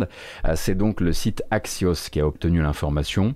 Euh, donc en fait la plainte en discrimination qui a été déposée à la fin du mois de juillet au niveau fédéral va prendre quelques largeurs de plus, va redessiner son périmètre et a déjà redessiné son périmètre euh, dans un amendement qui a été déposé lundi. En fait elle n'intégrera plus seulement les témoignages d'employés en poste fixe chez Blizzard, donc des CDD et des CDI, mais aussi elle incarnera, elle, intégrera aussi les voix et les témoignages de personnes qui ont travaillé ou qui travaillent pour Activision dans le cadre de contrats temporaires, des externes, du travail, euh, euh, du travail intérim, tout ça, tout ça.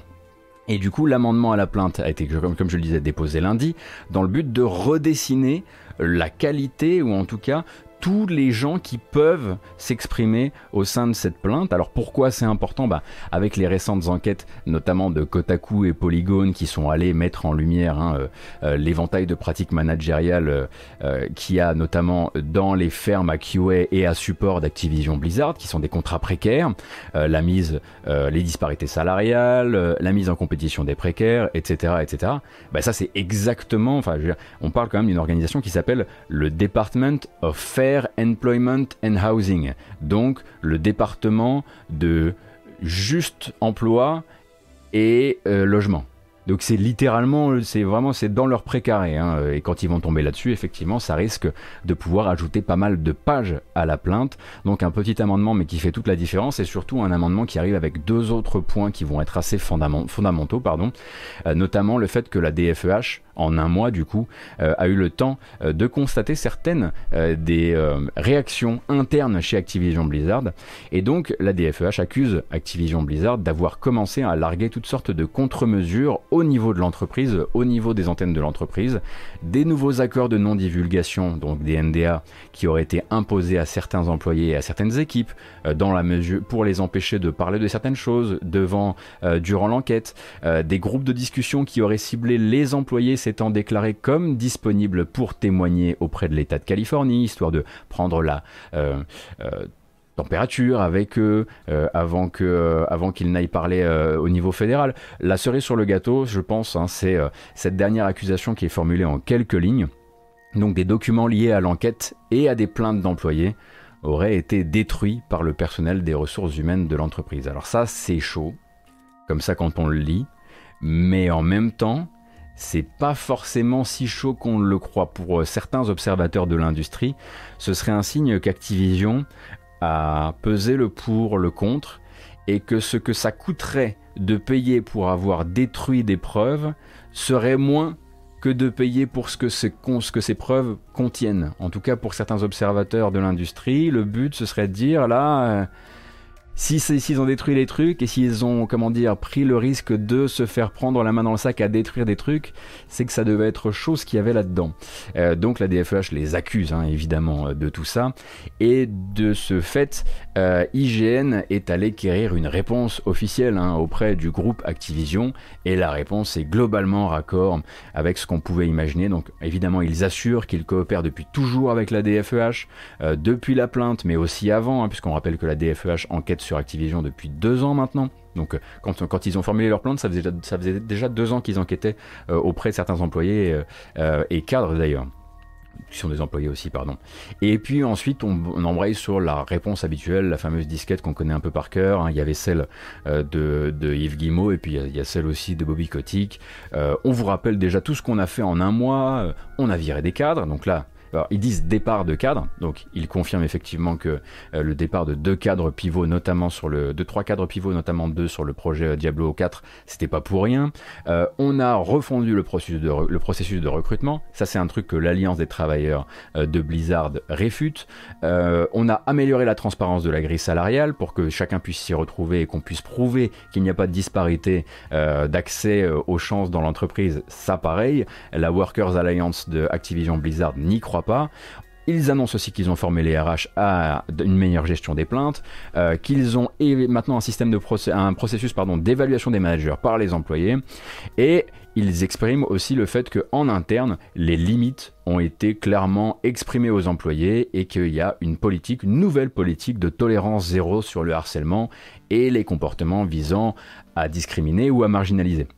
Et surtout, ils assurent euh, avoir prouvé déjà plusieurs fois à la DFEH qu'Activision n'avait jamais eu le moindre problème de discrimination salariale ou de différence d'accès aux promotions. Ça, pareil, l'Alliance des travailleurs d'Activision Blizzard euh, n'est pas du tout d'accord avec cette affirmation, évidemment. Et ce qui est rigolo, c'est que le communiqué de base envoyé à IGN s'arrête là. Et on se dit, mais là, vous répondez pas à tout. Du coup, et un peu plus tard, IGN a reçu un deuxième mail.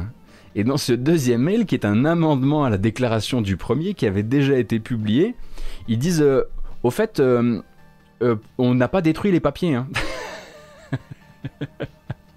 voilà, ils, ont, ils ont juste envoyé un second mail en disant au fait pour l'accusation de destruction de papier on l'a pas fait. Voilà. Euh, et ce qui est intéressant c'est que ça donne l'impression que du coup la première, euh, le premier communiqué euh, en gros avait été envoyé bah, comme une disquette toute prête quoi. Mais le problème c'est qu'on a l'impression qu'ils se sont rendus compte un peu à rebours que ils avaient pas répondu à un des trucs.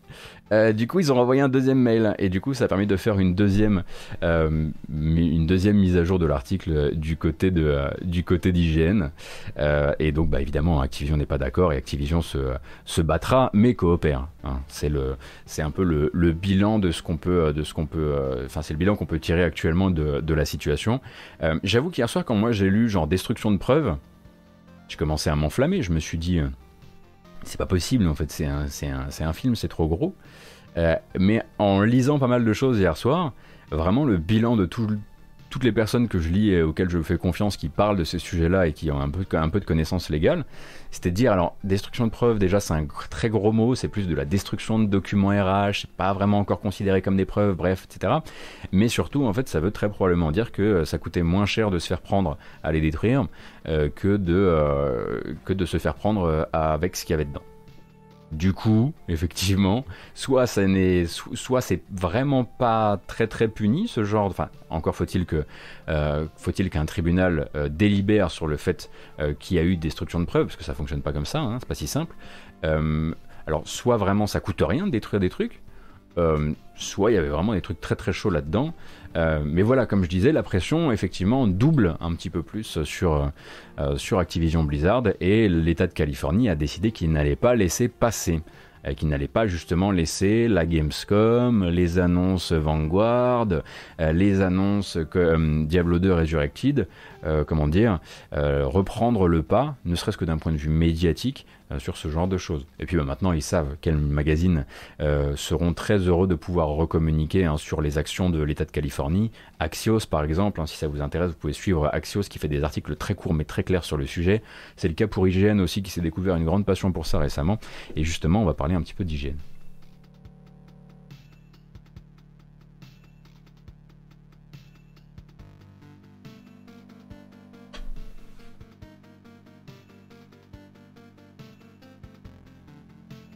Pense que Goto est une des personnes que j'ai vues en vidéo le plus clair avec ses mains quand il parle. Ah bon? Je. D'accord. Hein. Alors, nous n'allons pas parler d'hygiène, mais bien d'IGN. Même si. Comment vous savez? Bref. Euh, IGN, euh, du coup, euh, a remporté en partie une bataille contre les possesseurs du site, euh, le groupe Ziff Davis. Euh, donc c'est une nouvelle qui pourra faire chaud au cœur à certaines et certains. Après il faut toujours mitiger un petit peu tout ça. Après trois mois en fait de pourparlers entre le staff éditorial d'IGN et la sphère dirigeante qui était en clash euh, sur la dépublication d'un article euh, à valeur euh, humanitaire. la liste en fait de causes humanitaires qui avait sauté en mai est de retour en ligne avec ça et là quelques modifications négociées durant le processus de republication. Donc il y a eu ce choc d'abord entre les employés et les possesseurs du site. Et les semaines qui ont suivi en fait euh, tout ça ça a permis euh, aux équipes éditoriales de faire entendre leurs besoins de plus de transparence et de plus de clarté sur ce qui s'est passé. Ce qui fait que du coup l'article est de retour en ligne. Mais en plus de ça euh, vous allez avoir des patrons qui se sont engagés sur une mise au clair de la nouvelle charte liée aux publications, dépublications et modifications de contenu.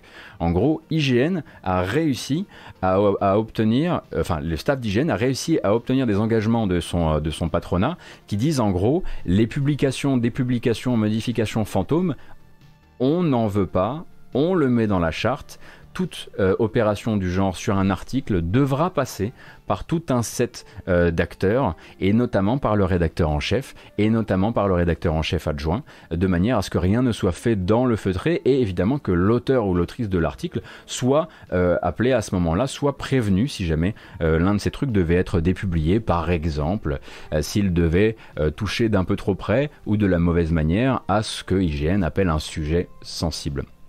Donc le communiqué accepte aussi hein, que certaines formulations, parce qu'il y a eu un communiqué qui a accompagné la republication de l'article, et le communiqué accepte que certaines formulations originales dans l'article manquaient de conscience euh, vis-à-vis de la globalité des travailleurs d'IGN. On pense par exemple à IGN Israël qui avait assez mal pris la chose, et des lecteurs également. Donc le but c'est de dire on voulait énerver personne, on voulait pas prendre parti surtout, et que du coup l'article méritait quelques retouches par-ci par-là pour pouvoir revenir en ligne.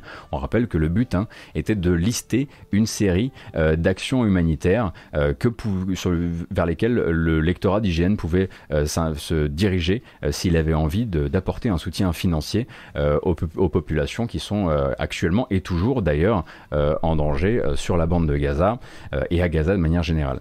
Et du coup, bah, c'est quoi du coup ces fameux changements qui ont permis la négociation, une négociation d'ailleurs qui a été menée avec une tierce partie, un médiateur, un organisme de médiation qui a été appelé et qui a été choisi par IGN et par son staff comme étant la tierce partie qui va venir servir de médiateur entre les deux et défendre, on va dire, les avis des deux, ou en tout cas trancher entre les avis des deux. Donc quelles sont les fameuses modifications qui ont permis le retour de l'article? Bah, C'est très simple et c'est globalement ce que vous imaginez. Euh, par exemple, l'article ne parle plus de Palestiniens, ça n'existe pas. Ce sont des civils à Gaza. Parce que à partir du moment où on parle de Palestiniens, on accepte l'existence des Palestiniens et de l'État de Palestine. Et ça, IGN ne peut pas. Alors, ce sont des civils à Gaza. Et puis, tant qu'à faire aussi, euh, au moment où l'article parle de 230 personnes décédées à Gaza, et eh bien désormais on parle de 230 personnes décédées à Gaza et 12 en Israël. Voilà, toujours le besoin de surtout ne rien dire. Surtout ne rien dire. C'est humanitaire, certes, mais on voudrait pas s'énerver.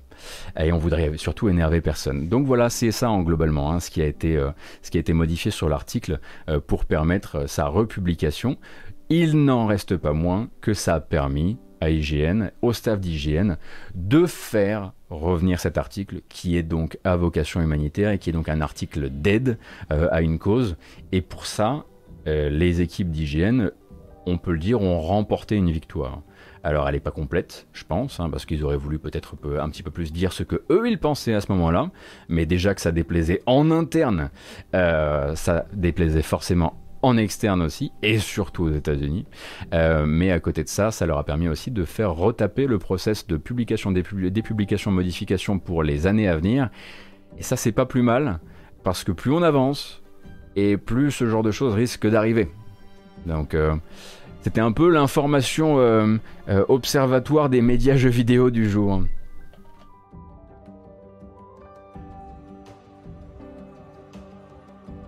Et donc, autre info très très rapide, peut-être que vous connaissez le site Gamasutra.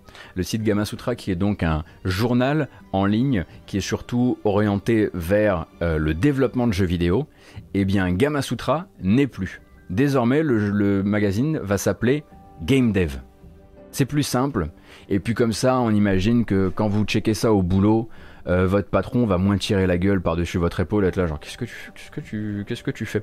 Donc Game Dev, Game Dev pendant un temps était un magazine papier euh, dédié au développement de jeux vidéo et en hommage en fait Gamasutra puisque Game Dev maintenant n'est plus distribué, ont décidé de se rebaptiser Game Dev.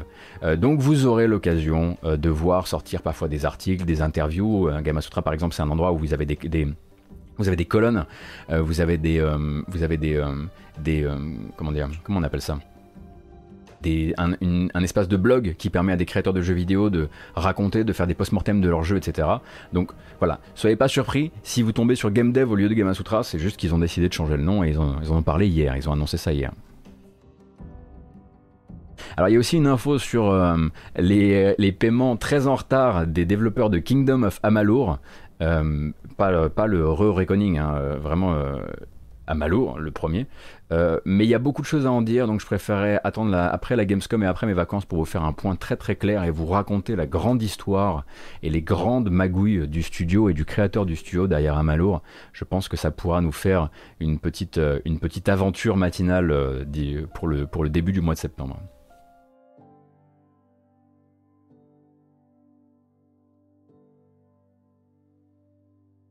As-tu vu le tweet, le teaser de Jeff Kelly sur une nouvelle licence de foot? Je me demande si c'est eFootball ou si c'est vraiment un autre truc, genre un jeu tout cap. C'est sûr que c'est eFootball. Il y a vraiment qu'un gars qui peut appeler eFootball une nouvelle licence de foot, c'est lui. C'est sûr. Allez, je ne veux pas non plus prendre trop de. Euh, je vais peut-être me faire, me faire flamber ce soir, mais c'est thèse. Oui, bien sûr. Euh, PES qui devient eFootball, bien sûr qu'il va appeler ça une nouvelle licence. C'est dommage qu'il n'ait pas dit une nouvelle licence free-to-play, on aurait été beaucoup plus au clair. Alors, on a, quelques, bandes annonces à regarder. Hein. Mais avant ça, on est 1268. Est-ce qu'il faudrait pas qu'on... Hmm? Hmm. Je l'envisage, je contemple l'idée d'une bamboche. Allez,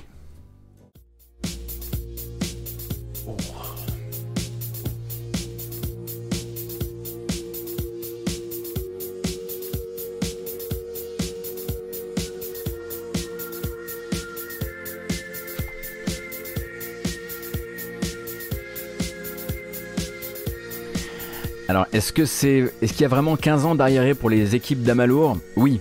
Le dernier chèque n'avait jamais été payé, et là, les équipes d'Amalour viennent de recevoir 20% du dernier chèque. On en reparlera bientôt, promis.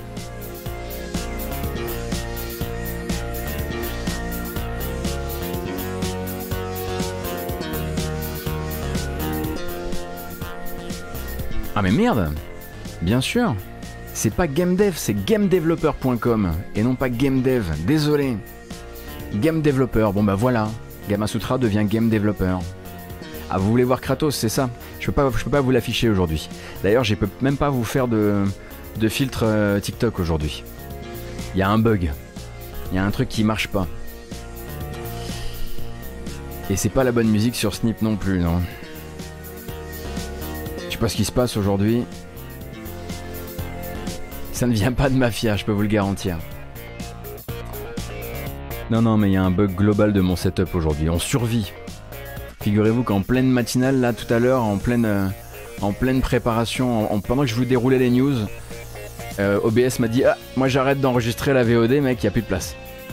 Donc, euh, ça va être le bordel pour la republication aujourd'hui, mais c'est ma faute. C'est pas grave.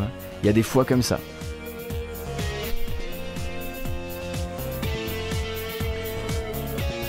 Bon, en tout cas, j'espère que ça vous plaît, j'espère que ça vous. euh, comment dire, que ça vous informe comme vous le voulez. Ce soir à 19h, je prendrai, peut-être même avant 19h, je prendrai l'antenne. Je jouerai à Psychonauts 2 en attendant 20h, début officiel de l'Opening Night Live de la Gamescom. Euh, après quoi, je rendrai l'antenne et je commencerai à préparer le débrief de ça qui aura lieu demain à 9h. Ça pousse. On n'a pas le temps de. On fonce quoi. Bref, on va continuer avec les trailers. En revanche, on fait plus la fête. Désolé. La bamboche, c'est terminé.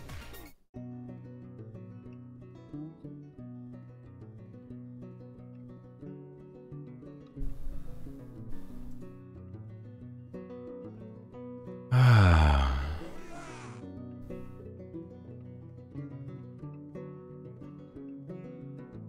Merci beaucoup Melogwen, c'est très gentil. Merci Maëlwas aussi.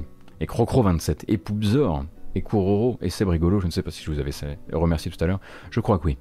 Euh, Ah oui, donc là il y a un truc de retard surtout avec Snip. Très bien. Je vais gentiment le relancer.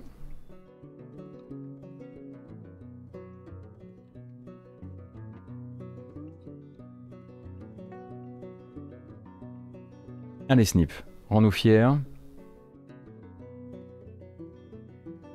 Voilà.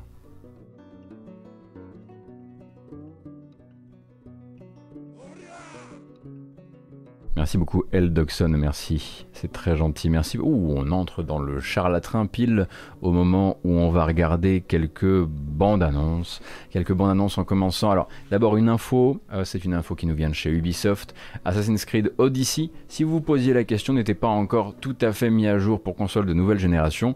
C'est désormais chose faite, j'ai pas de vidéo à vous proposer, euh, mais sur PS5 et Xbox Series, vous avez euh, désormais le, le potentiel maximum du jeu qui a pu être débloqué avec la fameuse promesse un petit peu plus facile à tenir du 60, F- 60 FPS. Et on continue avec le 27 août, ce sera notre première date, notre premier arrêt, c'est dans deux jours. Il sera question d'un un petit, euh, un petit cadeau que vous fait Capcom, hein. évidemment le but c'est de vous faire revenir un maximum dans Monster Hunter Rise, une nouvelle armure thématique et comment dire crossover de l'univers euh, de, des univers Capcom. Euh, moi je l'aime beaucoup celui-ci. Et surtout musicalement, on est vraiment refait quoi.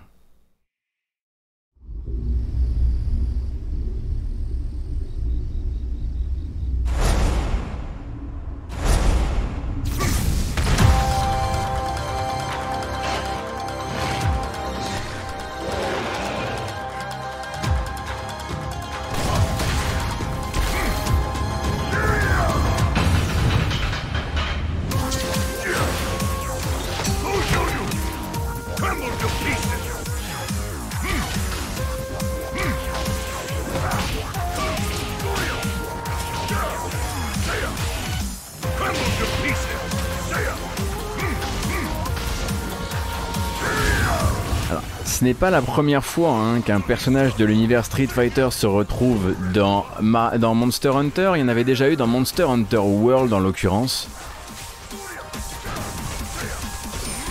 Mais j'avoue que Akuma maniant la lance canon, peut-être que j'étais pas hyper prêt pour ça.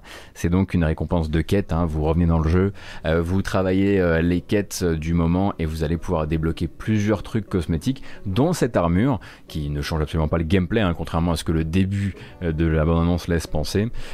et vous pourrez en revanche vous looker comme, Akuma. Il y avait donc Sakura et Ryu dans World, donc voilà, rien de bien, rien de bien surprenant à ça. Le, le, prochain, on quitte carrément le mois d'août, on laisse le mois d'août derrière nous, on laisse la Gamescom, tout ça. Euh, c'est du côté de chez Prime Matter. Prime Matter, donc le nouveau label de Core Media, tout ça, pour rappel, ça appartient à Embracer, euh, Prime Matter qui nous sort donc une nouvelle euh, bande-annonce toute dédiée à Encased. Qu'est-ce que c'est qu'Encased? C'est un computer RPG qui est disponible en accès anticipé sur Steam depuis un bout de temps là déjà. très Falloutien dans l'esprit mais avec quelque chose d'un petit peu plus technologique. et Encased là vous fait vraiment la bande-annonce qui dit au fait je suis un computer RPG. Vraiment, vous allez voir, c'est euh, si jamais vous vous êtes toujours demandé comment ça fonctionne, ça fonctionne comme ça.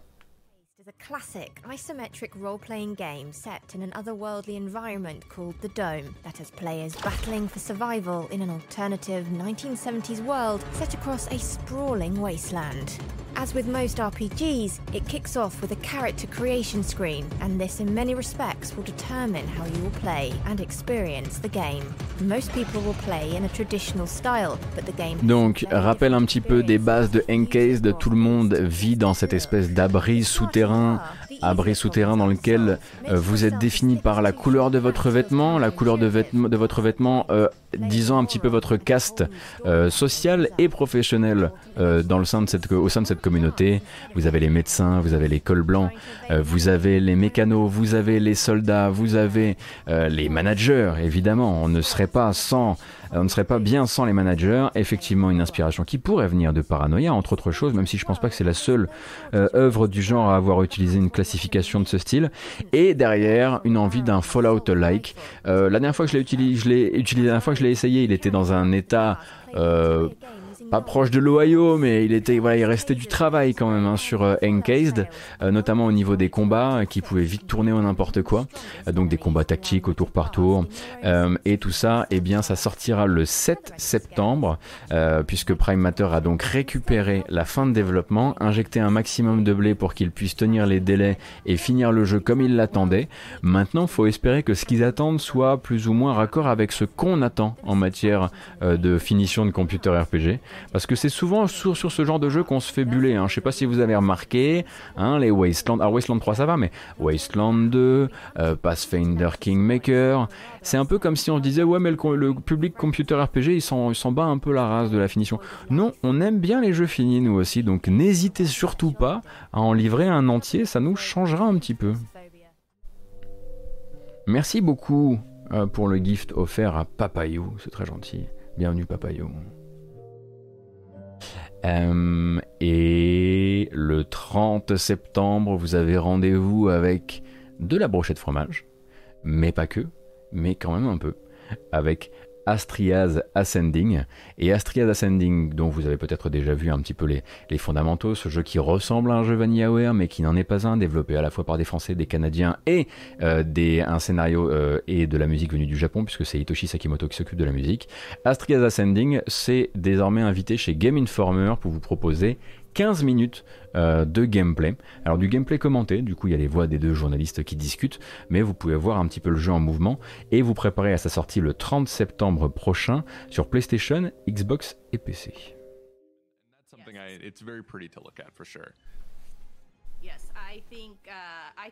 Je vous mets pas le volume trop haut, hein, parce que là en l'occurrence ça discute fort fort, euh, mais du coup durant ces 15 minutes de gameplay vous allez voir les combats qui vont, qui vont vous rappeler probablement une ou deux inspirations bien sûr, et également de l'exploration, notamment avec ce personnage dont ce Baby, Baby One a déjà acheté la statuette. Moi, je dois dire que je suis un peu surpris par le feeling, notamment euh, des déplacements, euh, qui ont l'air quand même un peu particuliers. Mais oui, c'est un jeu qui est vraiment vanilla core, c'est vraiment le but euh, du studio. As we know, Yeah. sometimes in the opening hours of an RPG, they can take some time to really get going and establish where that story is going to go. Donc je vous laisserai évidemment vous intéresser à tout ça si vous le voulez. C'est donc disponible sur le YouTube de Game Informer. On peut embrayer direct. Oh là là là là, non, on peut pas embrayer direct parce que ça c'est la surprise. Ça c'est la surprise du chef. Ça aussi, ça nous vient un peu de France. Même complètement de France en l'occurrence. Ah, il a... moi je pensais pas qu'il était prêt pour la sortie en fait. Est-ce qu'on y va? Ouais, ouais, ce sera le 5 novembre déjà? Vous êtes sûr? C'est Microids qui vous donne rendez-vous. Et en plus avec la bande-annonce française, avec les nouvelles voix françaises. C'est pas rien. Astérix et Obélix Baffez-les tous sera donc un jeu du 5 novembre. On rappelle donc que c'est un beat'em up français dans l'univers d'Astérix, édité évidemment par Microids parce qu'on ne peut pas approcher une bande dessinée franco-belge sans euh, rencontrer euh, Microids. Et c'est parti. Avec du gameplay cette fois. Et beaucoup. Oh là là là N'importe quoi.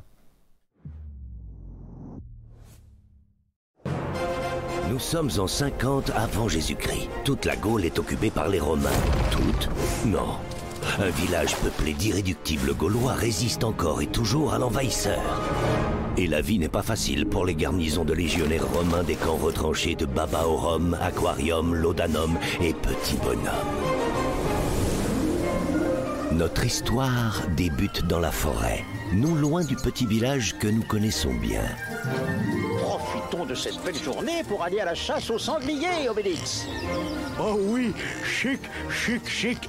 Idéfix aussi est partant pour une balade. Ah, Idéfix.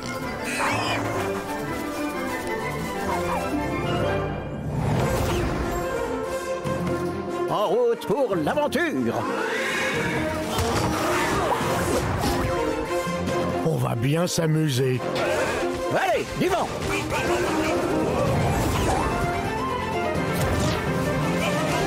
En voilà encore d'autres.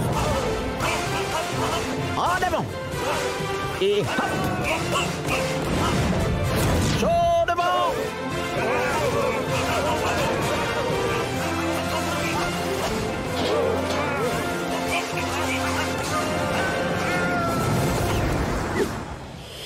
25 novembre 2021 donc pour Astérix et Obélix Baffez-les tous. Alors si vous n'avez pas vu un film Astérix ou un film d'animation Astérix depuis longtemps, en fait ce sont les nouvelles voix. hein.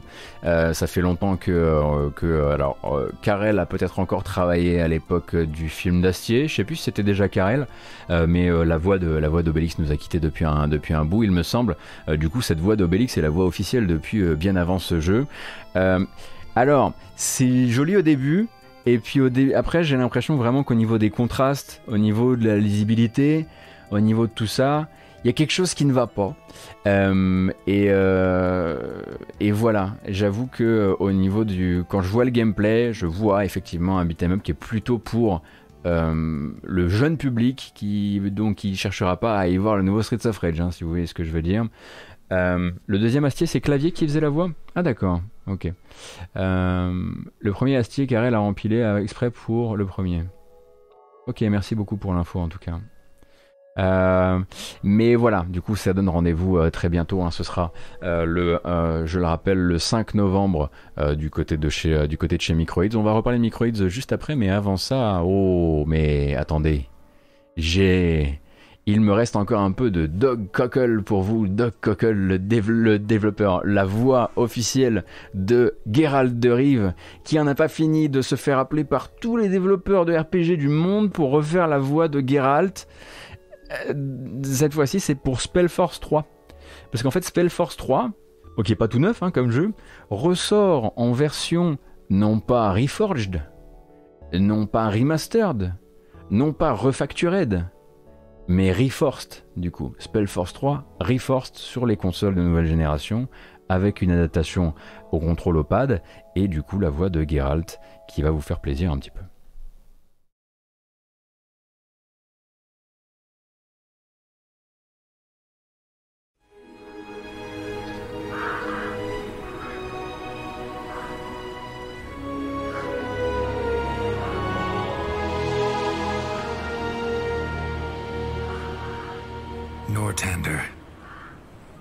Cradle of human civilization. We know war. It has been at our side for millennia, coming and going with the indifference of the tides. Our most recent sprouted from rebellion. For reasons unknown, a mage by the name of Isamo Tahar gathered the noble houses behind him in an attempt to overthrow the crown.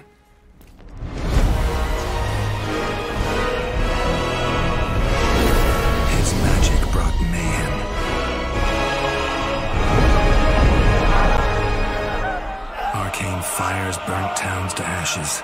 Abominations ravaged the battlefields. Men and women were torn apart with the snap of a finger. Only a sacrifice by our queen achieved what none had thought possible. Ah, je vous ai dit, hein, ils, y vont franco hein, sur la référence, ça y a pas de souci.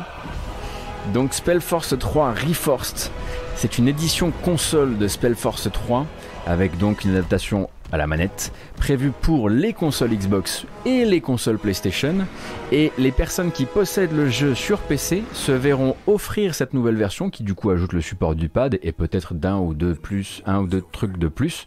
Alors Spellforce 3, je vous laisse vous renseigner sur le jeu parce que malheureusement moi c'est un jeu euh, je suis malheureusement passé à côté, je n'ai pas pu. Euh, mais c'est vrai que plus ça va, plus j'entends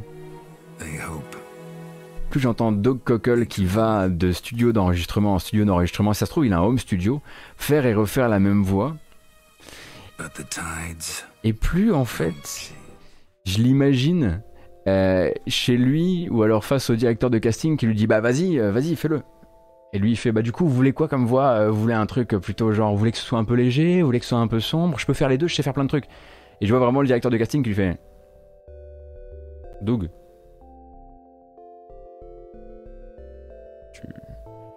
Le. Tu fais, le truc de- d'habitude quoi. tu fais pas chier.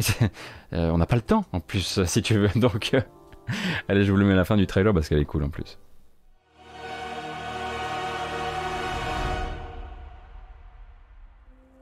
Ah non, elle était pas cool en fait. je croyais qu'il y avait une fin de trailer, genre une surprise de fin de trailer, mais en fait elle était un petit peu avant dans le trailer. Bon, tant pis, hein, c'est des choses qui arrivent.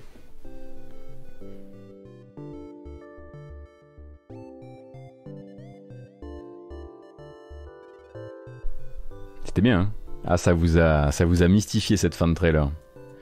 Ça vous a tellement mystifié que vous avez gagné un petit peu de Rainbow Six. Ah si, ah si, si, si, si. Rainbow Six Extraction. Là, on se porte du coup sur l'année prochaine, hein, puisque Rainbow Six Extraction, qui devait être un jeu de cette fin d'année, sera plutôt un jeu finalement de janvier 2022. Ce qui n'est pas complètement idiot d'un point de vue commercial, parce qu'il y a quand même de la chance qu'il y ait plus de place pour lui, euh, des chances qu'il y ait plus de place pour lui.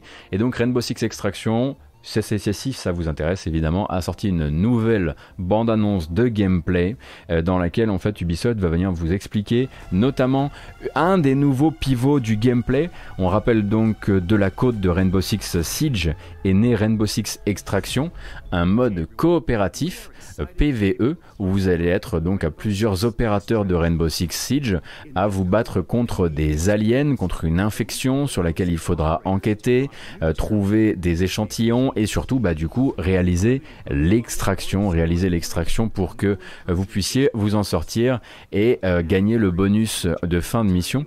Et là en fait, euh, cette vidéo va venir nous expliquer comment non seulement vous allez devoir avancer à 4 et du coup aller en fait parce que le- les niveaux sont séparés par des, par des sortes de sas qui sont des sas qui sont complètement hermétiques euh, comment vous allez peut-être parfois devoir faire machine arrière pour aller rechercher un, ami tombé au combat. Donc cette vidéo est vraiment là pour vous expliquer les petites subtilités en gros du gameplay qu'il y a autour on va pas trop prendre le temps bien sûr parce qu'en plus ça va vous expliquer tous les gadgets tous les machins. Certains que vous connaissez peut-être déjà euh, si vous avez fait euh, si vous avez fait du siege. Euh, et euh, donc la vidéo est disponible sur les différentes fiches d'Ubisoft. On rappelle que Ubisoft hein, sur YouTube a des euh, comptes euh, des comptes comment dire par langue. Donc Ubisoft FR si vous voulez les bons sous-titres pour tout comprendre évidemment bien sûr parce que vous en raffolez de Rainbow Six Extraction c'est à 3 mais à chaque fois je suis persuadé que c'est à 4 Pourquoi Ça a changé quand? Ça a ch- changé quand dans votre tête? Parce que vous me l'avez pas dit la dernière fois. J'étais persuadé que c'était à 4. C'est c'est la nouvelle. euh, C'est fou ça. Parce qu'en ce moment, on en voit de plus en plus, effectivement. Non, mais vous avez raison, ça a l'air clairement d'être à 3. hein. C'est des équipes de 3. Je sais pas pourquoi j'ai vraiment euh, mémorisé à 4. Peut-être parce que l'habitude est des années et des années d'habitude.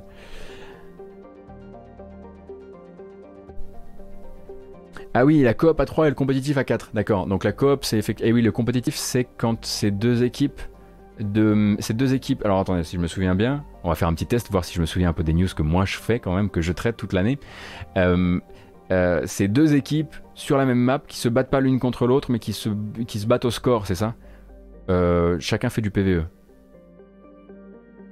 Ou c'était pas dans ce jeu-là? Je commence tellement à être perdu sur tout ce qui sort. Ah Voilà, je me disais bien que c'était ça. Vous me rassurez Un petit teaser pour WWE 2K22. Vous allez me dire, il est où le 2K21 Bah, Justement, il n'y en avait pas. Euh, C'est bien euh, tout, euh, tout le motif de ce teaser qui va venir vous dire quelque chose d'important pour les fans de WWE. Il y a eu un gros crash hein, après WWE euh, 2K20 qui était un jeu qui est sorti dans un état absolument catastrophique. Il a fallu changer de studio, il a fallu changer de de manière de faire des jeux, et peut-être que la manière aussi, la meilleure manière de rassurer les joueurs sur le fait qu'on a envie de faire bien, qu'on a envie d'aller au bout des choses, c'est de casser aussi le plan de sortie habituel qui veut qu'on sorte euh, Touquet 22 en fin d'année Touquet 21. Eh bien, enfin 2021. En l'occurrence, du coup, WWE Touquet 22 sortira en mars 2022, ce qui veut dire qu'il a probablement besoin de plus de temps, mais en plus, ça lui permet de dire aux gens, aux fans de la série, j'ai besoin de plus de temps et regardez, cette fois, je le prends. Du coup, c'est tout bénef, quoi.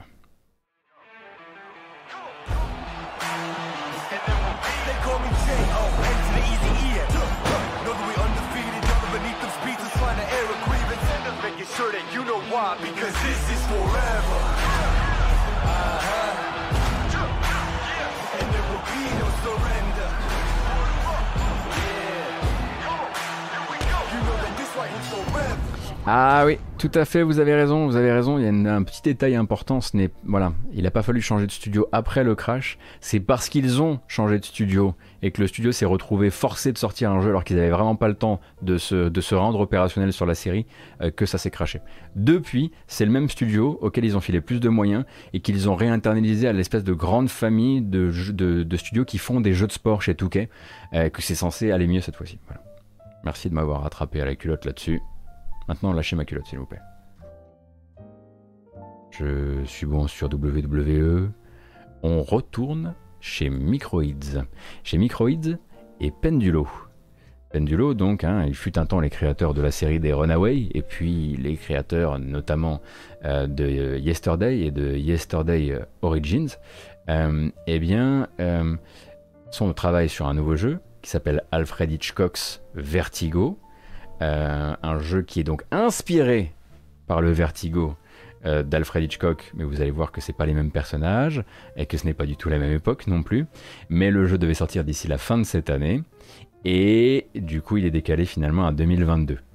Sachant à quel point ça peut être parfois la galère le développement de jeu, en tout cas comment ça pouvait l'être il y a quelques années chez Pendulo, c'est peut-être pas plus mal, mais il décale pas toutes les versions.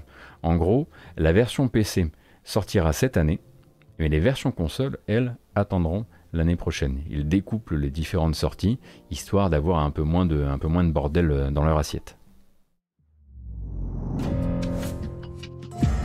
Oui, Alfred Hitchcock, parce que Alfred Hitchcock, apostrophe S, Vertigo. Vous êtes venu me reprendre sur de l'anglais là? Vraiment? Moi? Moi l'américain? Vous êtes gonflé, hein?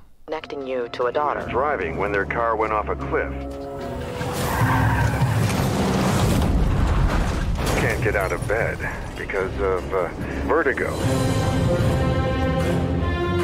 I've never seen such an intense case of vertigo before. A pleasure meeting you, Ed. I'm Dr. Lomas. Doctor in what exactly?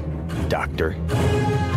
I'll give you free reign over my memories, my trauma, my room, my troubles. You got one hour. One. Because everyone treats me like I'm crazy? Dr. Lomas, it's Sheriff Reyes. Is Ed under investigation? Is he the suspect of a crime? What do you want to know? What do you want to tell me? Does she exist? Tick tock,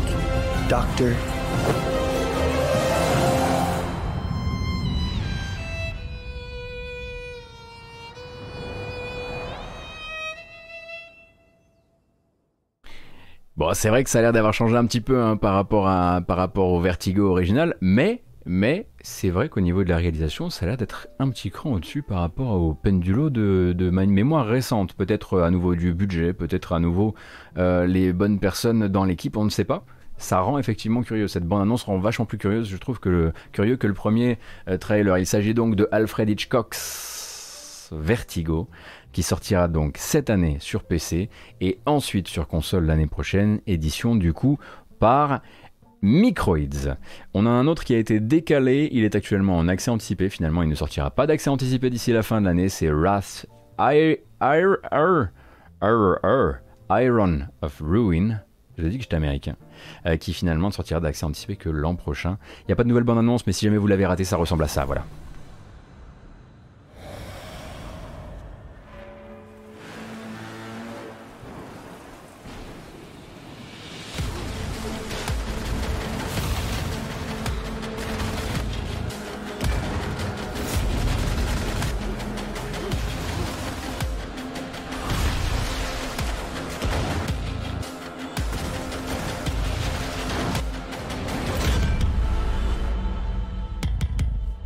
J'aurais pu simplement l'appeler Wrath en fait. hein. Bref, euh, pas de sortie cette année d'accès anticipé pour lui. Il prendra un petit peu plus de temps. Il en a manifestement besoin. En 2022 aussi, vous retrouverez. euh, bah, c'est lui aussi avait besoin de plus de temps. Il devait sortir d'ici la fin de l'année. Finalement, les développeurs, euh, le studio russe Wild Forest n'a pas eu le temps d'aller au bout des choses. Il s'agit de Night is Coming, un jeu de construction et de gestion et de survie de village dans un franchement un endroit où ça va pas des masses, d'accord? Et du coup, euh, il, va falloir faire attention, notamment à la, nuit. Repoussé à 2022, mais une, nouvelle bande-annonce du coup à l'occasion de la Gamescom, parce qu'il n'y a pas plus, y a difficilement plus Gamescom que ce jeu-là, vous allez vite euh, comprendre.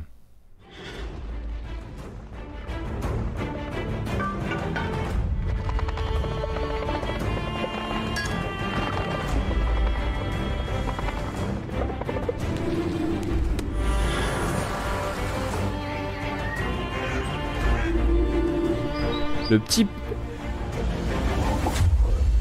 Le petit Game of Thrones à la musique, là, tranquillou. Petite transposition des notes, et on y va.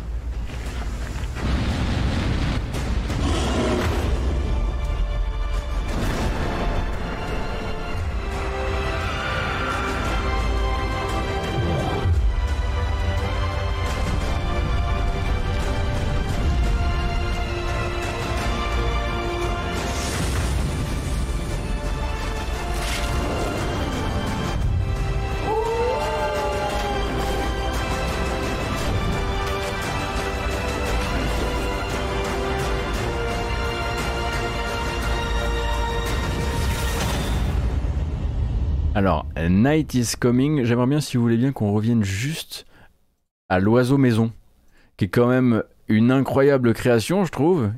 Il est où? Il y avait quand même un oiseau maison.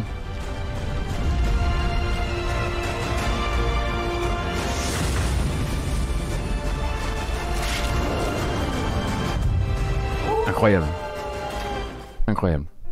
Ça c'est du, du monster design. Prenez-en de la graine. hein. Je peux vous dire que vous risquez d'en entendre parler. Donc, bah, vous avez compris un peu le principe. hein. Le but, ça va être de construire un, bâti- un bâtiment, un village, mais aussi euh, de le faire euh, survivre à toutes sortes de bestioles qui sont tirées justement du folklore slave.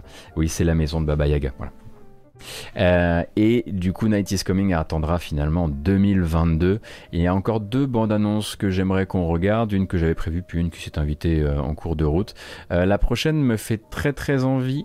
On le surnommerait, ne nous emballons pas, mais on le surnommerait le Fallout australien. Pourquoi pas?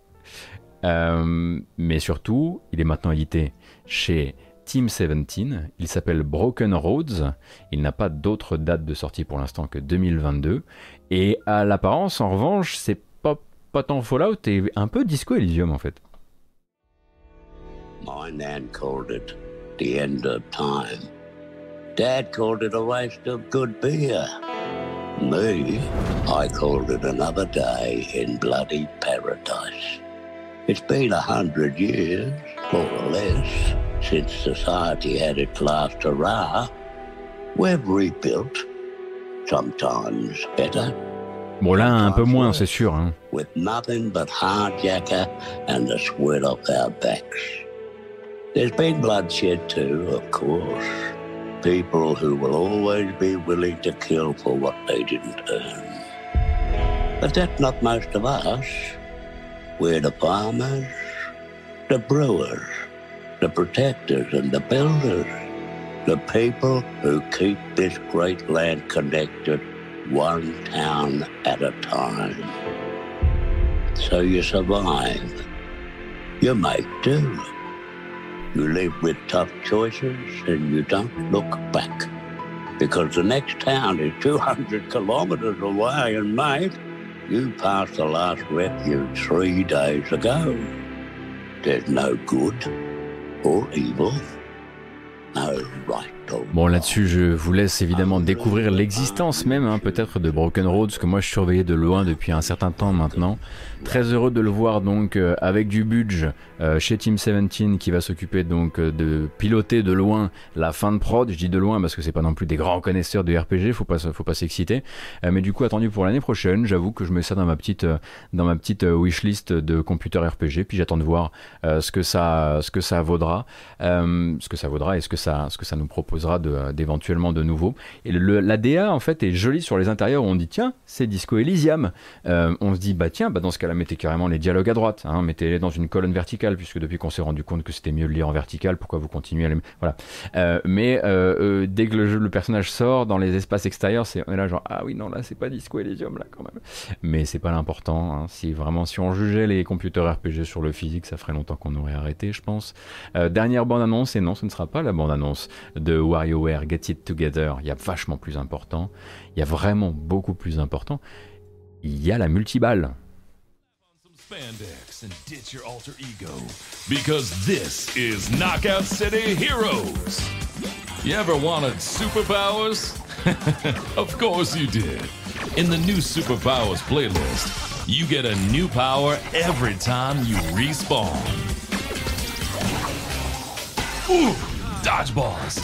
Their one weakness. Some powers will give your throws some extra heat. Quel est votre rang de rue? C'est ce que vous pose évidemment comme question euh, le jeu et son développeur Velan, toujours chez Electronic Arts, toujours Knockout City. Toujours un très très chouette jeu, hein, ça ça n'a pas bougé. Et donc un nouvel événement de mi-saison, inattendu mais pourtant injecté dans le jeu de manière tout à fait surprise. Euh, il me semble que ça commence aujourd'hui ou demain pour, eh bien c'était hier pour Knockout City Heroes, qui rajoute non seulement des éléments cosmétiques, mais aussi euh, des super pouvoirs, des super pouvoirs que vous allez pouvoir activer de manière alé- aléatoire à chaque début de, euh, round avec des effets divers et notamment un Wallach parce qu'on avait évidemment besoin d'un Wallach dans le jeu. Ce qui me fait du coup euh, me rappeler que j'ai ce bouton que je n'utilise jamais en matinale mais qu'on ne peut voir que quand on vient euh, me voir jouer à Knockout City ou à d'autres jeux. Du coup j'en profite maintenant.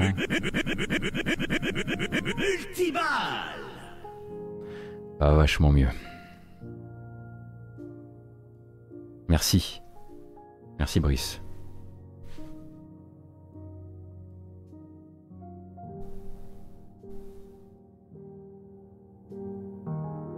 Je suis resté sur les news JV, j'ai complètement oublié d'aller sur le journal des sorties, du coup aujourd'hui le sommaire il est tout fucké, comme le reste d'ailleurs, il n'y a rien qui a été préparé correctement, en tout cas il n'y a rien qui n'a fonctionné correctement, en tout cas j'espère que vous avez eu l'important, à savoir les news, dites donc on a... Ah on a traîné aujourd'hui quoi. Ah ouais d'accord. Ok. Et bah très bien, c'est terminé.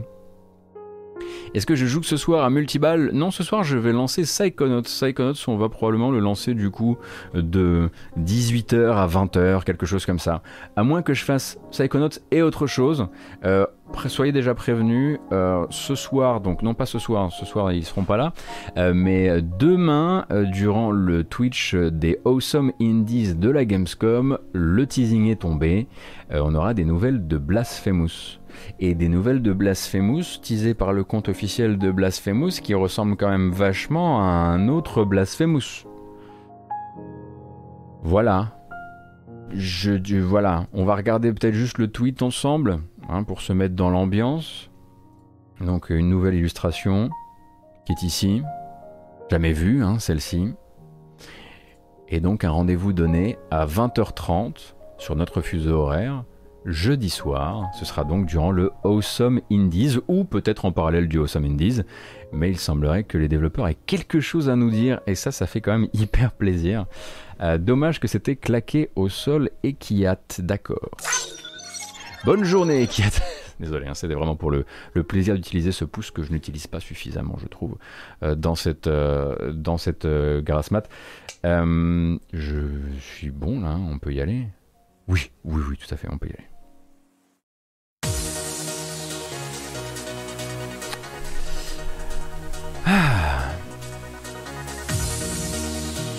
Donc, rendez-vous ce soir de 18h à 20h si vous voulez qu'on discute avant, et puis de 20h à 22h si vous ne voulez que la conf, ou peut-être demain à partir de 9h si vous voulez toutes les bonnes infos à propos du contenu de cette conférence qui contiendra 30 jeux, parmi lesquels beaucoup que l'on connaît déjà, hein, puisque je peux vous faire un rapide listing, seront présents Death Stranding, Director's Cut, seront présents Far Cry 6, Genshin Impact, Lego Star Wars de Skywalker Saga, Saints Row, le nouveau, donc ça on sait qu'il va y avoir un reboot de Saints Row, Sifu, euh, Shredder's Revenge, le nouveau Tortue Ninja, Valheim sera présent, Super Monkey Ball, Banana Manania, Banana Manania, Banana Mania, sinon ça ne marche pas. C'est très bizarre. Blood Hunt, le Battle Royale de Vampire la Mascarade, Age of Empires 4, très probablement Halo Infinite, Synced of Planet, si vous connaissez le jeu, il sera présent, et Devolver sera également là pour parler de Massive Monster. Ça fait déjà presque une quinzaine de jeux que je vous ai listés, donc après il faudra voir si le reste c'est des surprises euh, ou pas. Donc cette vidéo s'en va sur YouTube évidemment, hein, avec euh, une version chapitrée qui est là, hop, sur le timecode, euh, comme ça vous ne regardez que ce qui vous intéresse, et puis en version audio aussi du côté de Apple Podcast, Google Podcast, Podcast Addict. Spotify aussi. Euh, merci beaucoup pour le soutien, merci pour les follow, merci pour votre présence, pour votre bonne humeur comme à chaque fois. Merci euh, pour les personnes qui passent sur la page Utip, utip.io slash gotos si vous décidez de soutenir financièrement la matinale autre part que sur Twitch. Et si jamais, si jamais vous ne pouvez pas, sachez que les pouces bleus, les follow et les commentaires sur les VOD aident énormément en fait à la découvrabilité du programme puisque la découvrabilité sur Twitch ça n'existe pas. Et du coup tout ce qui peut aider les VOD à monter un tout petit peu c'est toujours ça de prix pour moi. Donc euh, merci d'avance c'est très gentil. Prenez grand soin de vous il va y avoir un raid ne bougez pas et on se dit à ce soir. J'ai dit merci? J'ai pas dit merci. À plus